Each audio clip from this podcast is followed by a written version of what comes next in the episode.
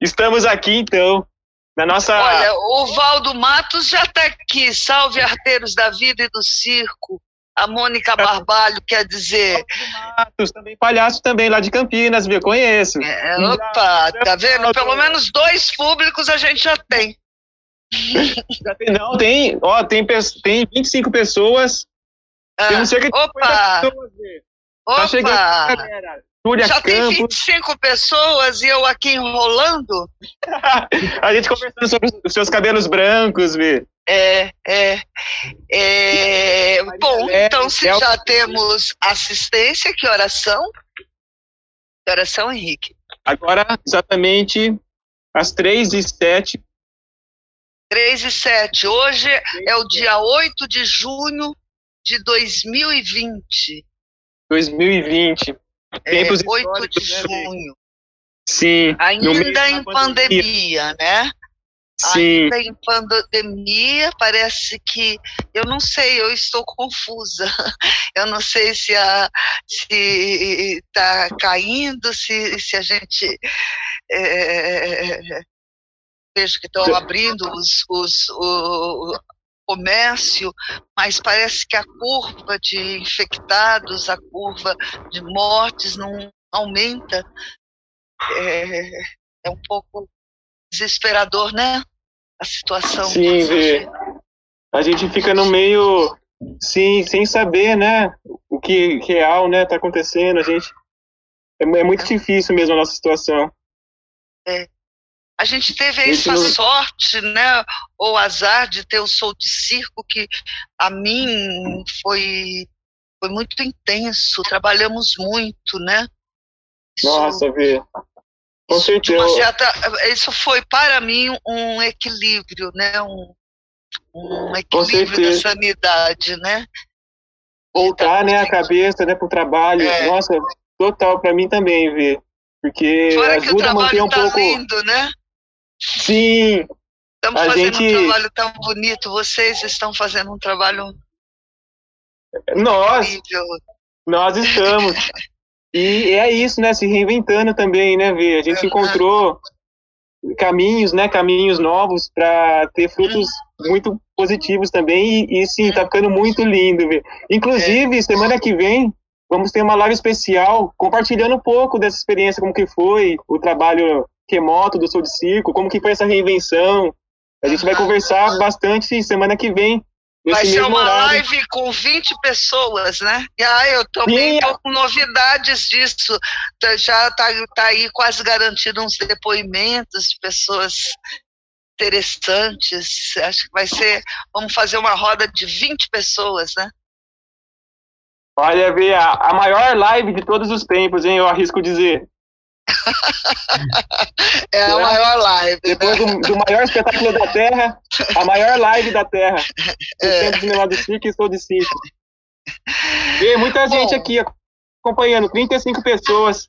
35. Júnior então- a Mônica Barbalho. Opa! aqui, Quem mais? Elga Silveira. Guedes, Elguinha! a Beatriz Saudade! Olha, vê se você conhece. Você conhece Luana Tamaoki Serrat? Oh, minha estrela! Tá aqui com a Lua! um beijo. Tá aqui com a Então, gente. como diria o meu Que amigo maravilha. Marquinhos, vamos começar porque o público não gosta de enrolação. Sim. Vamos começar, Vê. Então, 8 Pode. de julho, às 15 e 15, Agora 15 e 10 10. no meu relógio. iniciamos a nona edição do Sou de Circo em Casa. É, sou de circa, sou de circa. Sabe Sou que eu conheço circa. uma palhaça que chama Circo Circa. É, o sou de circo, o que é o sou de circo, Henrique? Conta aí pra gente. Estou de circo, Vê. Eu nunca me canso de falar que sou de circo, o programa de formação e experimentação profissional de jovens circenses em museologia, museologia, museologia, pesquisa e história do circo, Vê. É um projeto que é ancorado co- pelo acervo do Centro de Memória do Circo, realizado pelo Centro de Memória em parceria com a Associação dos Amigos do Centro de Memória do Circo. que tem como presidente atualmente nosso querido Fernando Sampaio. É, Fernando. mandar um abraço. Nosso querido Padoca. Mandar um abraço para Elaine também. Elaine Freire. É, e, e, e, e, o Show de Circo é um programa voltado para jovens já iniciados né, na, no circo, de 18 Sim. a 29 anos, com o segundo grau completo. Orgulho Sim. grande desse trabalho. É, nós estamos, o centro é, é realizado pela associação e pelo Centro de Memória do Circo. Mas dá uma pontuada aí rapidinho o que é o Centro de Memória do Circo, Henrique. O Centro de Memória do Circo. Esse é ainda mais gostoso de falar, ver, porque o Centro de Memória, esse, isso eu não me canso de falar. É o, é o Centro de Memória é a única instituição na América Latina consagrada exclusivamente à memória e à cultura circense. Ela tem como missão pesquisar, localizar, resgatar, preservar, reunir, difundir, transmitir o, a cultura e a memória circense, vê. Olha que coisa linda. E tem uma coisa importante, né, Henrique, que está localizado no Largo do Paissandu, que é um dos mais importantes sítios históricos do circo brasileiro, onde é, desde o século XIX, durante 60, 70 anos, era uma espécie, uma espécie de pátio do circo, onde Piolim viveu sua glória, encontrou os modernistas, e onde também acontecia o café, acontece né? porque Sim. o Café dos Artistas, por menos pessoas, às segundas-feiras, os circenses ainda se reúnem lá. É, o Café dos Artistas é um encontro que ocorreu durante todo o século XX, ali no Largo Paissandu, entre artistas e empresários que se encontravam ali às segundas-feiras, dia de, dia de folga da categoria circense.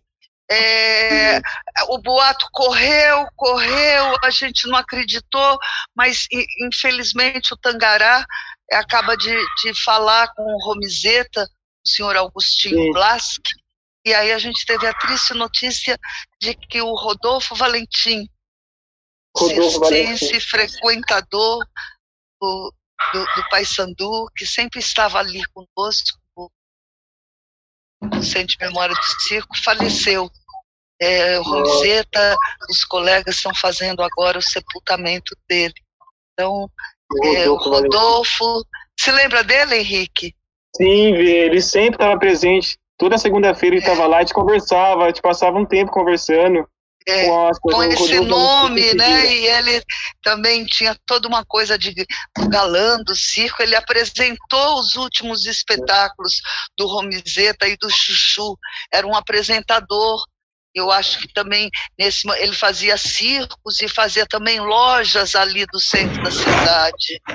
Então eu Sim, fazemos que seja a passagem Agradeço por tudo, Rodolfo. Agradeço por tudo. E que a passagem seja leve, luz. Sim. Bom, viva, viva, viva Rodolfo. Vamos lá, viva Rodolfo vamos Valentim. lá. Rodolfo Valentim, agora em sua Sim. eternidade. Sim. Bom. Ai, vê, então, então, Sou de Vamos. Circo é agora um programa, né? Porque Sou de Circo é uma das expressões mais afirmativas que, que, que tem um nome circo. Tem a palavra circo, né? Sou de circo é quando a pessoa é habilidosa, a pessoa faz coisas espetaculares. É, aquela menina é de circo, é uma menina esperta, né? E Sou de Circo agora é esse programa que o Henrique falou e também é uma live é, onde a gente recebe pesquisadores, historiadores, artistas, é, sindicalistas. Esse picadeiro aberto é a nona edição. Na primeira, a gente abriu o picadeiro aberto com a querida Hermínia Silva. Depois veio Daniele Pimenta, a Aira Bonfim na terceira, Na quarta, Walter Souza e Gabi Winter, a palhaça Jurubeba. Na quinta, recebemos Adalto Soares, da Unesco, e Maurício Rafael, do Museu da Cidade de São Paulo. A sexta, recebeu Mariana Gabriel, a, da, da neta da palhaça Chamego. Isso. Palhaço Chamego. É, e a sétima edição recebeu uma querida Paola Orfei, que veio, Sim. fez um trabalho lindo, mostrou um pouco a situação dos circos itinerantes de Lona. A oitava foi com Alice Viveiros de Castro. E Sim. chegamos à nona. E vai ser a última, né? Olha que bom, foram nove, eu gosto desse número. É interessante Sim. porque a gente começa ali com a Hermínia e vem com a convidada de hoje. A convidada de hoje vai abordar, o tema dela é os tipos de palhaço, a importância da palhaçaria no circo e a importância da palhaçaria no circo. É, vamos, vamos apresentar ela, Henrique? Vamos. Senhores, o grande público está esperando. Respeitável público, é com imensa satisfação e orgulho que nós trazemos para o picadeiro do Sou de Circo em Casa, Lili Castro. Bem-vinda, Lili! Olá! Olá!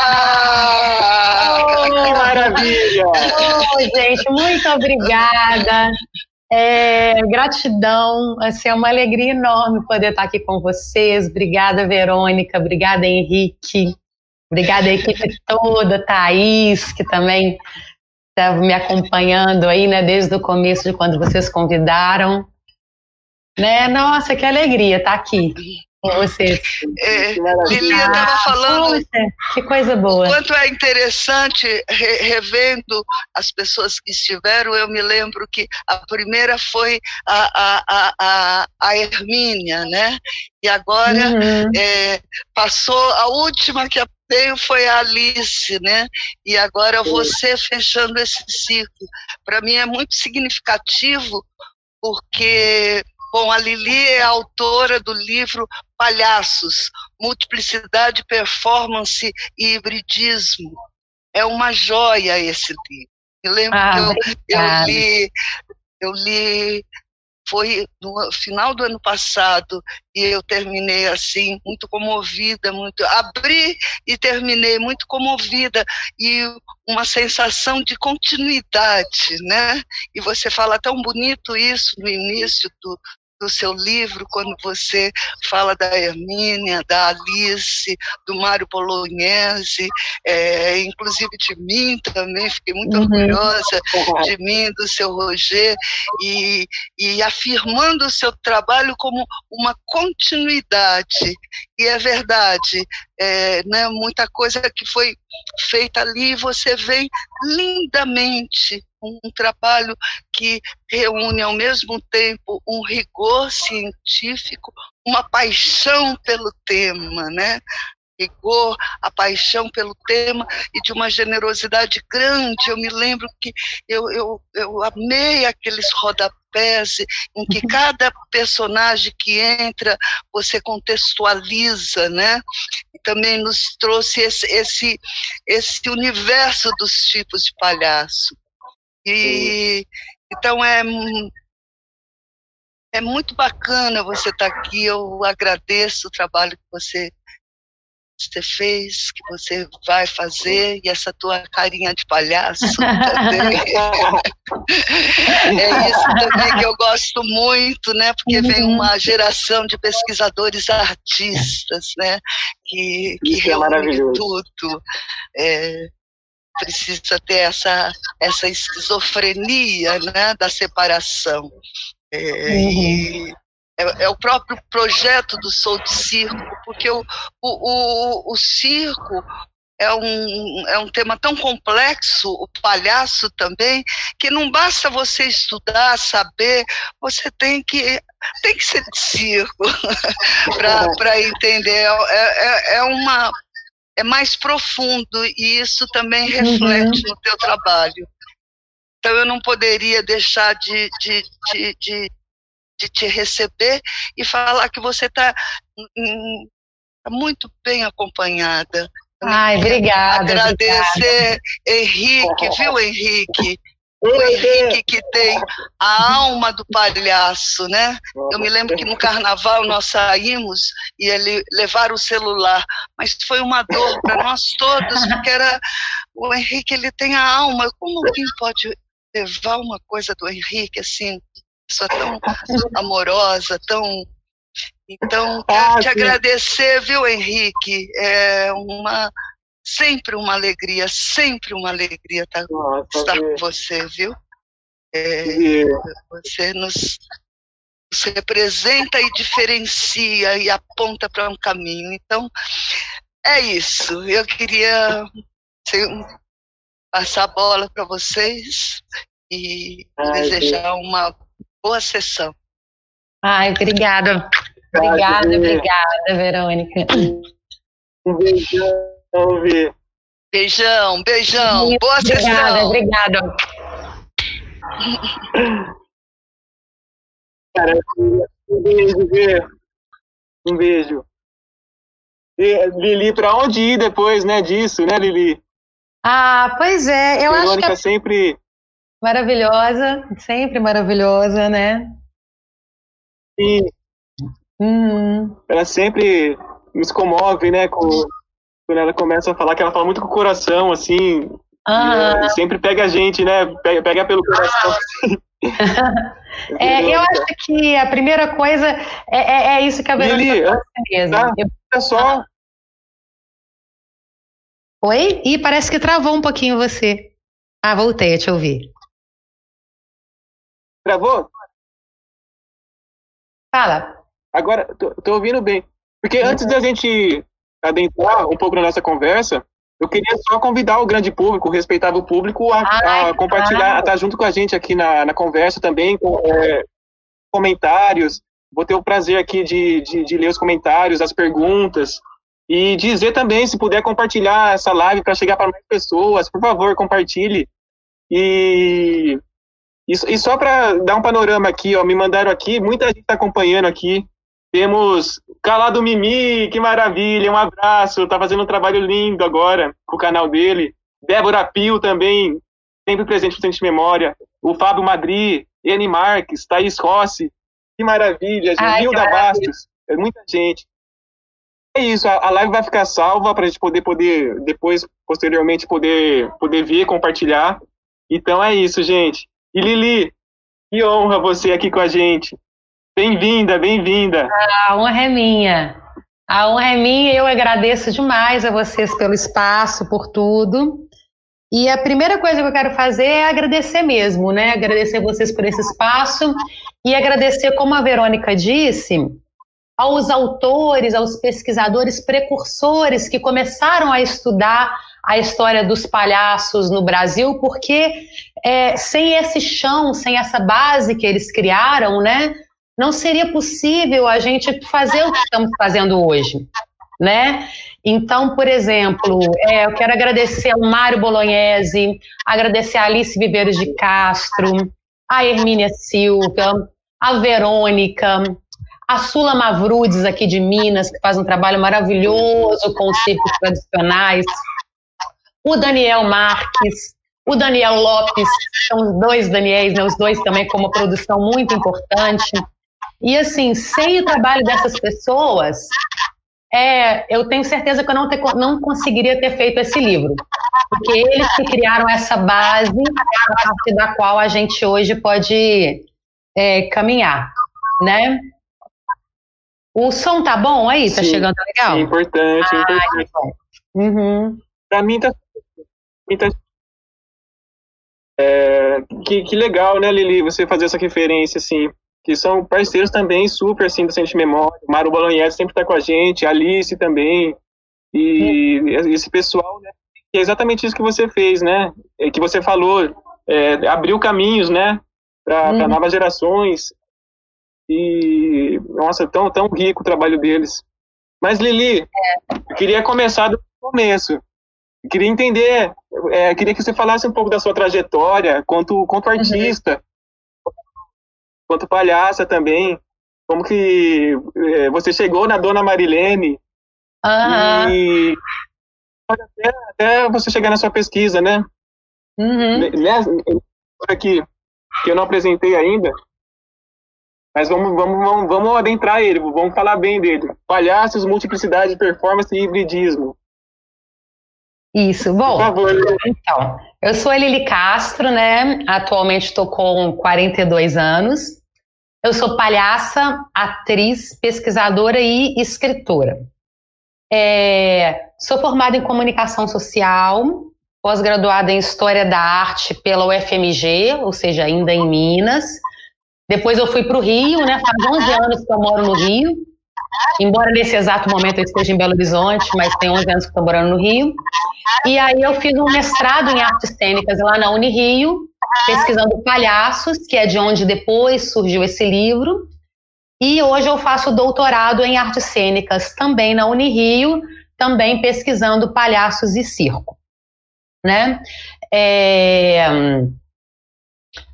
é, esse livro que, né, Palhaços, Multiplicidade, Performance e Hibridismo, ele foi lançado em agosto do ano passado, agosto de 2019.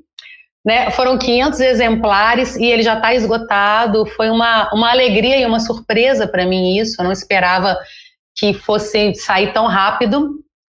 Mas, assim, ainda tem uns poucos comigo em casa, pouquíssimos, mas nas livrarias já não tem mais. Só que a gente já está providenciando uma segunda tiragem logo, logo.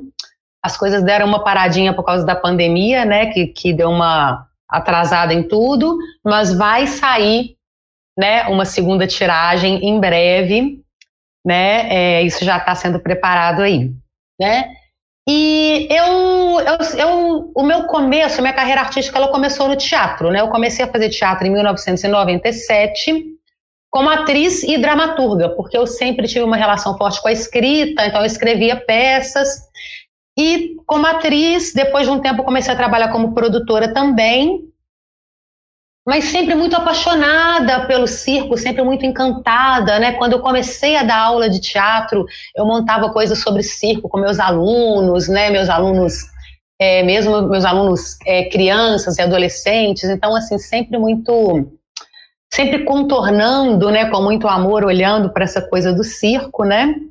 Até que em 2007 eu tive um encontro com o palhaço foi um encontro liminar, assim, transformador. Daí para frente mudou tudo, mudou minha vida, mudou tudo. Eu ainda estava em Minas, eu trabalhava com a companhia Candongas e Outras Firulas, que é um grupo teatral aqui de BH que funciona no bairro Cachoeirinha. Eles têm, acho que estão, se não me engano, estão completando 25 anos de grupo. É... Só me confirma se tá bom, você está ouvindo bem?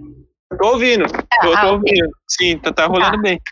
E aí eu trabalhava como produtora da companhia Candongas e eles foram montar Sim. em 2007 um espetáculo chamado As Grandes Lonas do Céu, que era escrito pelo Fernando Limoeiro e retratava a história de um pequeno circo itinerante. Sim. E aí, para isso, a companhia foi pesquisar os pequenos circos itinerantes. E eu, como produtora, tive a oportunidade de, junto com eles, começar a visitar todos os circos que estavam trabalhando os circos de lona que estavam trabalhando em Minas Gerais. E aquilo foi completamente arrebatador. Assim, a gente ia aos circos, a gente entrevistava eles, assistia o espetáculo, começamos a conviver com eles e me tomou com uma força imensa. Eu fiquei completamente apaixonada, sobretudo pela figura do palhaço. Quis ser palhaça, comecei a estudar para ser palhaça. Sim. Pouco tempo depois, eu pedi demissão do emprego de produtora e virei palhaça. Sim, é, é, a linguagem, sim, a linguagem nos rouba, né? Foi, me roubou Só totalmente. fazer isso. né? E durante assim muitos e muitos anos ser palhaça foi minha principal profissão, minha principal ocupação, meu principal sustento, né? Eu trabalhei em dupla, trabalhei em trio, trabalhei sozinha, tem espetáculo solo, fiz muita rua, Sim. tive oportunidade de ir para festivais tanto dentro quanto fora do Brasil. Então, isso foi legal para conhecer muitos outros palhaços, observar as semelhanças e as diferenças, né? Também trabalhei em hospital, o que foi muito legal, porque assim é estar com o palhaço em outro ambiente, né? E tudo isso foi movendo muitas questões na minha cabeça, que na verdade, assim, quando em 2016 eu entrei no mestrado, eu tinha uma série de questões vindas da prática, coisas que eu fui observando ao longo de muitos anos de prática de palhaça, né? Uma coisa que me incomodava, por exemplo, era que o senso comum ele tinha muito forte essa ideia da vinculação do palhaço ou da palhaça ao entretenimento infantil, né? E a gente sabe que palhaço trabalha muito para criança, mas que não é só isso. Também existem palhaços, é, né? Existem também palhaços que trabalham para adultos, existem inclusive alguns palhaços que tem que ter até uma classificação indicativa, né? Porque é. fazem coisas que não podem ser vistas por, por crianças, né? Sim, então, é, eu tinha muita vontade de falar sobre isso, sabe? De poder mostrar que palhaço ele ia além do entretenimento infantil. Outra questão também que, dá, que, me, que me incomodava muito, que eu vinha da prática, era que, por exemplo, eu vim do teatro né? E eu tinha um espetáculo solo, mas desde quando eu fui para o Rio, eu me aproximei muito do pessoal do circo, eu comecei a trabalhar muito próxima a artistas circenses e artistas de rua, pessoal que era formado na ENC, na Escola Nacional de Circo, né? Então eu trabalhava muito próxima a pessoas desse chamado, uma nova geração de circo. E aí, por exemplo, abria um edital de incentivo à cultura. Aí todo mundo, ah, vamos, na época que a gente tinha muitos editais, aquela época maravilhosa que o Brasil viveu até pouco tempo atrás, que eu espero que volte, né? Então abriam os editais e a gente falava, ah, vamos entrar com nossos espetáculos. E aí meus colegas do circo falavam assim, Lili, o seu solo tem que entrar no teatro, porque você é só palhaça, você não faz as outras artes circenses, você não joga malabares, você não faz equilíbrio, acrobacia, então é teatro. E meus colegas do teatro falavam, não, você é palhaça, você tem que entrar na categoria de circo. Então tinha uma sensação de, um não lugar que eu ia investigando ele na prática e eu começava a pensar: o que, que é isso? Né? Eu sou o teatro, eu sou o circo, eu sou as duas coisas? Ou eu sou o palhaça e o palhaço, o palhaço, a palhaça é uma arte que tem uma certa autonomia? Então, ao longo da minha prática, eu ia sentindo essas questões. E aí, depois de alguns anos, eu comecei a compor bancas na Funarte. E aí eu tive esse mesmo incômodo do outro lado, do lado de quem seleciona projeto. Porque chegavam lá milhares de projetos para serem selecionados.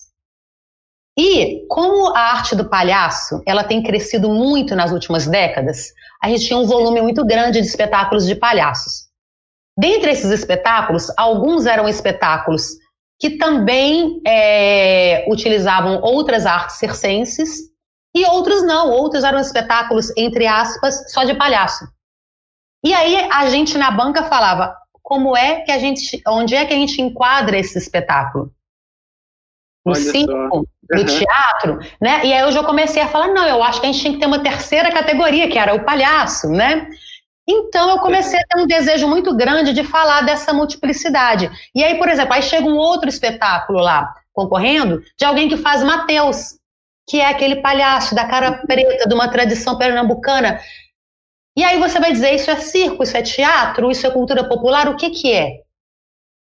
Então, quando eu entrei no mestrado em 2016, eu tinha um desejo de dar um olhar expandido para a figura do palhaço, né? Eu não queria fechar, eu queria abrir, né? Então eu comecei a fazer um mapeamento de todos os tipos de palhaço que eu fui encontrando em diversas épocas, em diversas é, sociedades, em diversas manifestações. Nesse sentido, assim, foi maravilhosa a obra da Alice, né? Porque a Alice, eu acho que a ah. Alice Vieira de Castro, ela é a precursora dessa abertura, né? Ela é a primeira que publica um livro abrindo o leque, né? É, porque eu acho que o circo ele tem esse lugar maravilhoso de ser talvez o principal lugar, né? O principal lugar de atuação dos palhaços, o lugar que deu mais visibilidade para os palhaços, né? Então ele Sim. tem uma importância primeira ali, mas também existem palhaços em outros espaços, para além do Sim. circo. Então eu comecei a fazer um mapeamento, né? No segundo bloco aí a gente vai mostrar umas fotos de vários tipos de ah, palhaços. Ah, bacana. Né? Uhum. É, de, de, circo e também, e também de outros ambientes, né? Uhum, exemplificar um pouco nessa né, multiplicidade, né? É, Legal. É, e aí até por isso que, é o, que o título do livro é esse, né? Palhaços, Multiplicidade, Performance e Hibridismo. Aí eu passei os dois anos do mestrado fazendo essa pesquisa, terminei o mestrado e continuei a pesquisa por mais um ano inteiro. Então, na verdade, esse livro ele não é o resultado de um mestrado, ele é um mestrado em um ano mais ainda, né? Que eu continuei pesquisando, continuei viajando, continuei indo a campo, fazendo entrevistas, recolhendo material. E aí o livro está dividido em dois capítulos. O primeiro é esse mapeamento de diversos tipos diferentes de palhaços. E no segundo capítulo eu escolhi sete mestres da atualidade, que todos são mestres e mestras, né, palhaços e palhaças, Sim. que têm longas carreiras, né, que todos nós consideramos como mestres, que têm carreiras de 30, 40, 60 anos de carreira, e todos são palhaços e palhaças, mas são absolutamente diferentes entre si. Porque eu queria mostrar justamente a multiplicidade, mostrar, olha esses sete, veja como todos são palhaços e como cada um é de um jeito, né? Cada um tem uma linha de trabalho, né? Assim. E aí eu mergulhei na vida de cada um desses sete, viajei, fui visitá-los, levantei material de registro de entrevistas, material, fontes primárias, fontes secundárias, entrevistas, filmagens, Fui, alguns eu fui na casa deles, passei alguns dias hospedada na casa deles, acompanhei temporadas. Sim. Nossa, foi uma maravilha. Eu tenho recordações assim. Uhum. Eu digo que esse livro, né, é, é um livro que ele tem 300 páginas, mas o que eu vivi para escrever essas 300 não caberia em mil. Porque a riqueza das vivências. Com certeza, né? Porque... Nossa, essas pessoas maravilhosas, né? Cada encontro, cada coisa, assim, que é realmente né, o que eu tenho de arquivos sobre eles. Inclusive, eu quero até doar esses arquivos um dia. É, né, fica um compromisso ao vivo aqui de passar para vocês também, porque eu tenho muito arquivo que foi usado para escrever o livro que eu quero depois compartilhar, né? Não uhum. acho que esse arquivo tem que ficar só dentro do meu computador, né? Depois para frente a gente vai vendo como Nossa, repassar isso, tá? Sim. Maravilha, deve ser muito rico esse material, porque era isso, você acompanhava espetáculos, a vivência de cada artista, uhum. o processo de montagem, né? A rotina de cada artista. Né? Você... É, tem horas e horas uhum. de imagens, né? E eu acho que hum, talvez Maravilha. vão ficar muito mais bem preservadas no arquivo de vocês do que do que no meu, né? Porque eu sou uhum. uma pessoa só para cuidar e aí vocês têm especialistas, né? Então vai e, ser legal. E foram sete, Sete. Foram sete então, artistas, né, Lili, que você acompanhou, né? Isso, o Biribinha, uhum. a Lili Biribinha, o Teófanes, né? É, Biribinha Teófanes da Silveira, né, que ele nasce no circo, Sim. né, já de segunda geração de família circense, Biribinha. né, e... É um grande parceiro do Ciente Memória também. Nossa, é maravilhoso. Já deu oficina né? de tabuleta. É. Aliás, mandar um abraço para ele já. Uhum. né? Ele é um cara que ele nasce dentro do circo tradicional, né? Nasce no mesmo dia que um leão, né? Ele conta essa história no dia que ele nasceu no leão do circo.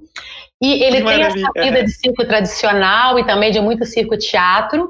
Só que ele vai transcendendo tudo. Depois ele vai e ele faz teatro e ele faz rua e de repente ele vem é, e ele se alia e trabalha junto com com os novos artistas, com o pessoal que é formado em escola, e ele trabalha com essas pessoas também, né? Ele faz essa passagem, ele transita com uma suavidade maravilhosa entre o que a gente chama de tradicional e contemporâneo, né? E eu vejo o Biribinha nos sim. dois, sabe?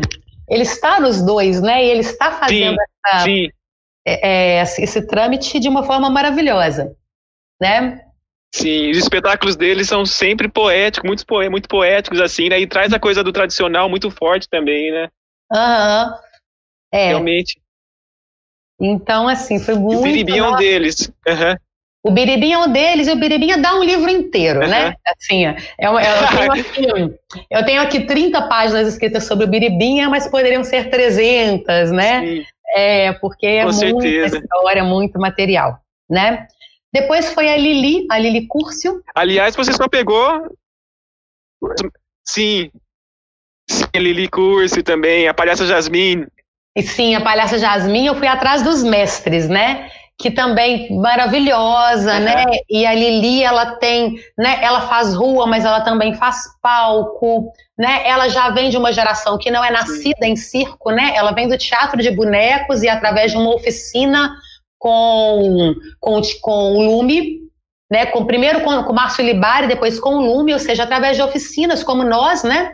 Que a Lili chega nessa maestria maravilhosa que ela é hoje, né? E Sim. E ela trabalha não só a questão do riso, da gargalhada, mas também uma questão poética, né? Ela é uma palhaça que toca a alma. Ela te emociona, ela te faz rir, ela te faz Sim. chorar, ela te faz suspirar, né? É uma coisa muito linda também poder falar da Lili. Sim. Né? É, aí a gente passa para Lili, depois eu entro no Tchacovati, o Chaco entra representando aí esses palhaços de rua, né? O Chaco, é, o nome dele é Fernando Cavarose, mas o Chaco é um daqueles artistas que o palhaço ficou tão forte que quase que substitu substituiu o nome dele, né? Ninguém fala Fernando, ninguém Sim. chama ele de Fernando, é Chaco, né? E o Chaco uhum, é, Chaco, Chacovati. Uhum, Chacovati. E o Chaco ele é um argentino, mas que tem um vínculo profundo com o Brasil. Né? É, ele vem aqui todo ano, desde 1996, que ele se apresenta no Anjos do Picadeiro, e ele mesmo fala que os Anjos do Picadeiro e que o Brasil foram muito importantes na formação dele como palhaço, né? Ele tem muito, muita paixão por isso tudo. Porque um dos elementos, além de eu escolher mestres, um dos elementos de escolha era pessoas que eu poderia ver pessoalmente, entrevistar, assistir espetáculos, Sim. né? Pessoas que eu tivesse bastante acesso. Isso é muito bacana. Né? Então o Chaco, é, apesar dele não morar no Brasil, ele está aqui o tempo inteiro, né? Eu vi o espetáculo dele umas dez vezes em vários anos diferentes. Então é muito legal poder comentar um espetáculo que você assistiu tantas vezes e podendo acompanhar Sim. essas mudanças, né? Que vão acontecendo do Sim, palhaço porque... para a pessoa. Uhum. Né? Sim, e tem, é, e tem esse caráter também, né? De cada espetáculo é totalmente diferente, né? Ele pode fazer até o mesmo número que com, com a, o complemento uhum. da plateia vai virar outra coisa, né? Sim, sim. Né? E aí o. Uma característica muito forte. É, e o Chaco, ele é, ele é o rei da rua, né? Ele se especializou em Nossa. rua, ele desenvolveu um método, ele, ele publicou um livro, né? É, é, Guia e Manual del Payaso Cajerreiro, que agora também Sim. já tem traduzido para português. Eu acho que lá no Teatro de Anônimo eles vendem, tem em espanhol e tem em ah, português. E ele criou um, guia mesmo para quem quer ser palhaço de rua, baseado nas experiências dele, né? Como é que você faz uma convocatória? Como é que você lida com esse ambiente? Então é muito legal. O livro dele é um barato, assim, muito legal mesmo. Sim. Né? Porque Sim. traz. E é bacana do. Uhum. Traz 30 anos de experiência de rua, né? Sim. Uhum. E é bacana também que, que o Tchacovati também é um, é um, exemplo assim de como que a, a, vida interfere mesmo na, na criação né, desse, desse do, do palhaço dele, né, da, da, po, da poesia dele, né? Porque é um cara que viveu várias, teve várias experiências né, na rua, assim, vários conflitos que a Argentina passou. Isso foi transformando ele, assim, é muito nítido no trabalho dele, né? É, sem dúvida, né? Que aquilo que a gente uhum. fala, por isso que eu falo performance, né? Quando eu escolhi a palavra performance, é porque ela está ligada Sim. justamente a uma forma de atuação onde o artista, o intérprete, ele está uhum. muito vinculado àquele, àquela figura que ele vai representar, né? Porque o palhaço, ele está muito vinculado ao ator, ao artista que o representa. Né? E o Chaco, por exemplo, ele não é, é, Se você vê o Chaco, ele se veste sempre de preto, ele tem aquela característica Sim. punk, né? Sim. Ele é um cara que teve vivências. Ele foi lutar na Guerra das Malvinas, sabe? Então ele traz uhum. aquele peso de quem teve que frequentar um quartel e era super Sim. rebelde no quartel, vivia sendo preso, né? Tem várias histórias, assim. E tudo isso está muito presente no trabalho dele, né? A história do artista ela está presente naquilo que é o palhaço. É né? muito uhum. interessante observar isso. Que bacana. É. A gente pode até, até se aprofundar um pouco mais nisso. Quando gente, é, mais para frente a gente pode falar do jogo do palhaço, assim, como que se dá né, a performance do palhaço. Acho que a gente uhum. pode adentrar um pouco. Mas claro. aí o Tchacová, a Biribim, a Lili Curso, o, Chacovati, o, o Chacovati. Seu Alegria, Álvaro Marinho. É, marinho. é, é que eu ia falar, ia falar minha paixão, mas é que, na verdade, eu sou apaixonada por todos eles, assim. Sim. Isso foi uma experiência incrível. Quando eu comecei esse livro, alguns deles eu já conhecia muito pessoalmente e amava mesmo. Outros eu conhecia mais o trabalho, não conhecia tanto pessoalmente. Quando eu terminei de escrever o livro, eu amo os sete. E isso foi muito legal, sabe? Porque, assim, estudá-los né, me fez admirar tanto cada um deles. O Seu Alegria, Sim. Eu fiz muita questão de ter ele nesse livro, porque ele é aqui de Minas Gerais. E ele tem uma vida inteira à frente de um pequeno circo itinerante, com elenco familiar. Sabe, esses pequenos circos que enfrentam muitas dificuldades nos últimos anos, que foram desaparecendo, que estão lutando. Então, o seu Alegria ele é um guerreiro, né? Um guerreiro Sim. e ele está com agora ele está com 84, 86 anos de idade, Oitenta- 86. né? aham. 86. O seu Alegria ainda se apresenta ainda muito pouco, né, em poucos eventos, mas por exemplo, um evento que ele vai todo ano é no Festival de Mariana, no Circo Volante, Ah, sim. Internacional do Palácio de Mariana. Todo ano seu Alegria vai lá, e nem que seja uma cena, uma entrada, ele faz. Ele vai até na palhaciata, é incrível, Que né? maravilha. aham. E o seu Alegria tem uma história de muita luta, né? Ele fugiu com o circo criança, né? E então, ou seja, ele é a primeira geração da família dele, ele não nasceu no circo, mas muito cedo ele foi com o circo. Ele aprendeu tudo sobre o circo, né? E ele fala que para ser dono de circo, você tem que saber não só fazer todas as artes circenses, como também Uhum. dominar as técnicas de montagem, encerar, palombar lona, corda, Sim. montar, aplanar o terreno, né? Uma série de coisas. E ele se casou com a dona Maurita Tereza, que é a partner dele, e eles tiveram 19 filhos.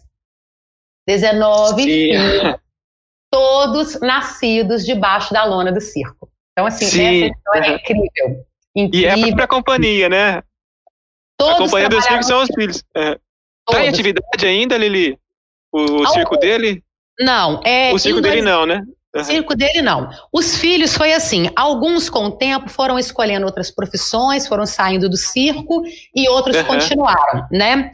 É, a gente tem filhos dele que continuam trabalhando no circo.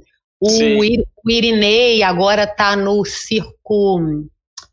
Ai, meu Deus, me fugiu o nome agora, um circo aqui de Minas. Já, já, já, já lembro, já, já, já lembro qual que é o circo que ele tá. Mas enfim, Sim. ele tem alguns filhos que seguem no circo. O circo de Seu Alegria chamava Circo Cristal Madrid. Ele esteve em atividade até 2014. Em 2014, quando Seu Alegria fez 80 anos, é, ele decidiu baixar a lona, né? E Uhum. aí eles fez um grande espetáculo de despedida com vários artistas aqui de Minas, inclusive não só os tradicionais, mas, mas grupos contemporâneos também foram participar. Então foi o Palácio Vira-Lata, foi o pessoal da Cia Circunstância, foi o Mo- Moisés dos Pedais, que é tradicionalíssimo. Então foi um espetáculo longuíssimo, assim, de três horas de duração, uma comemoração mesmo de despedida, né? Isso deve E ter aí- sido lindo. Maravilhoso. Assim, tem uma Uhum. foto desse dia também que eu vou passar para vocês daqui a pouco. Ah, tá. Maravilha. E então, assim, até 2014 ele esteve em atividade, depois ele baixou a lona. Alguns dos filhos foram trabalhar em outros circos, mas o seu alegria, isso é lindo, gente. Todo ano, no Natal, como ele tem uma família muito grande, ele mora numa chácara em Esmeraldas, que é aqui perto de Belo Horizonte, já indo para a zona rural, assim, ele tem uma chácarazinha. Todo ano no Natal ele monta a lona. E a ceia de Natal da Olha, família é debaixo da lona do circo. Eles que maravilha. Aham. linda, assim, linda demais, né? Então já falamos Biribinha, a Sim. Eli, o Chaco, Álvaro O Marinho, Álvaro. deu alegria, né? O velho Dengoso, o velho Dengoso Velho- também, assim, eu, nossa, eu sou muito grata por ter podido contar a história dele, porque ele faleceu em 2018. O nome dele é José Justino da Silva, Aham. ele é de Pernambuco. Ele é de uma comunidade que está ali entre Recife e Olinda, bem no limiar Recife e Olinda. E ele era velho de pastorio profano. Ah, sim. E o seu Justino, o Dengoso, ele foi o último mestre da tradição mesmo. Hoje a gente tem alguns artistas que trabalham, que lutam para manter essa tradição viva. como por exemplo o velho Chaveco, né? A gente tem que são artistas de teatro, como nós, que fizeram escola uhum. de teatro, estudaram e que viram que se eles não começassem a recriar e refazer o pastoril profano, o pastoril ia desaparecer. Porque o último da tradição mesmo, vindo de grupo popular de tradição, foi o dengoso, né? E o pastoril do Velho Dengoso. E aí, assim, é uma loucura. É uma coisa que eu quero passar para vocês também, assim. Ai, imagens, tudo. Uhum. Essa, essa, eu preciso pedir autorização para quem me deu, mas eu tenho certeza Sim. que ele vai autorizar. Que maravilha. Você acompanhou, né, então, né, Lili? Gente, é uma coisa totalmente diferente de tudo que eu já tinha visto na vida. Ah, né? Fala um pouquinho pra gente. gente. Ah, aquelas, é, ele tem as pastoras, né? Sete pastoras. Uhum né? Uma é a Diana, que ela está vestida metade de vermelho e metade de azul, e as outras três, né? Três vermelhas e três azuis, e elas vão dançando, cantando. Então é um espetáculo que ele é um misto de dança, dança, canto e piadas. Usam muita piada, inclusive muitas piadas são piadas que também são feitas em circo. Né? A referência melhor que a gente tem sobre isso é o Chacrinha, né? O Chacrinha ele era um velho de pastorinho. Ele se inspirou Sim ele era pernambucano e ele se inspirou no velho do pastoril profano, né? Aquela indumentária do Chacrinha é a indumentária do velho. O Chacrinha só não usava maquiagem, porque na TV talvez aquela maquiagem não funcionasse tão bem, mas uhum. os velhos do pastoril eles pintam muito a cara mesmo, bem pintada de Sim. branco, os traços pretos, vermelhos, né? O nariz vermelho.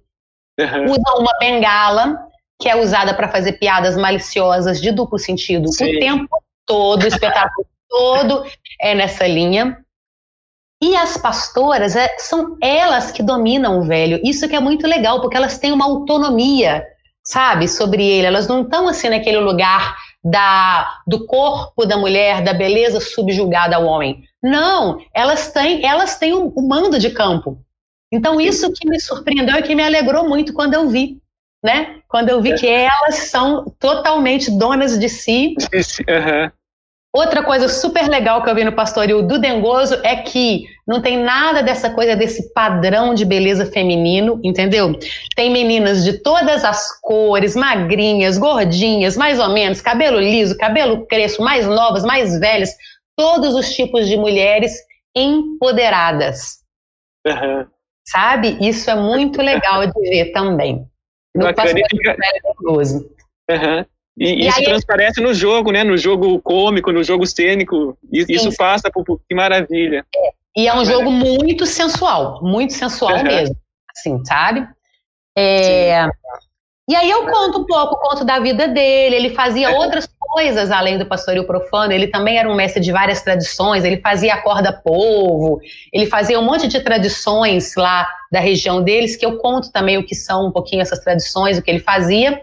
E depois analiso um espetáculo. Cada um desses sete eu conto um pouco sobre a vida deles, sobre como eles viraram palhaços, como era o palhaço deles, e depois eu, eu narro um espetáculo para a pessoa poder ver como é que eram ah, eles em cena. Uhum. Como que funcionava. Né? Sim, sim. É. Então aí... vem o Justino, né, que é o, é velho dengoso, e uhum. aí eu quero fazer um agradecimento aqui ao Alexandre, lá de Pernambuco, Alexandre de Menezes, que o Alexandre de Menezes, ele era o produtor do Justino. E o Justino faleceu em 2018 e foi o Alexandre de Menezes quem me forneceu todo o material vídeos, fotos, reportagens, tudo, né? Então, assim, eu também, nessa minha trajetória de pesquisa, eu fui encontrando pessoas maravilhosas e generosas, que me ajudaram muito, que me forneceram materiais, que abriram arquivos. O Seu Alegria, por exemplo, eu tenho que agradecer muito à Companhia Candongas, que me deu acesso total a todo o arquivo deles. Eles tinham muita filmagem, muita entrevista, e eles abriram os arquivos todos para mim. Então, na verdade, esse livro é fruto da generosidade de muita gente, né? Uhum. E que, sim, assim, sim. eu sempre tenho que agradecer.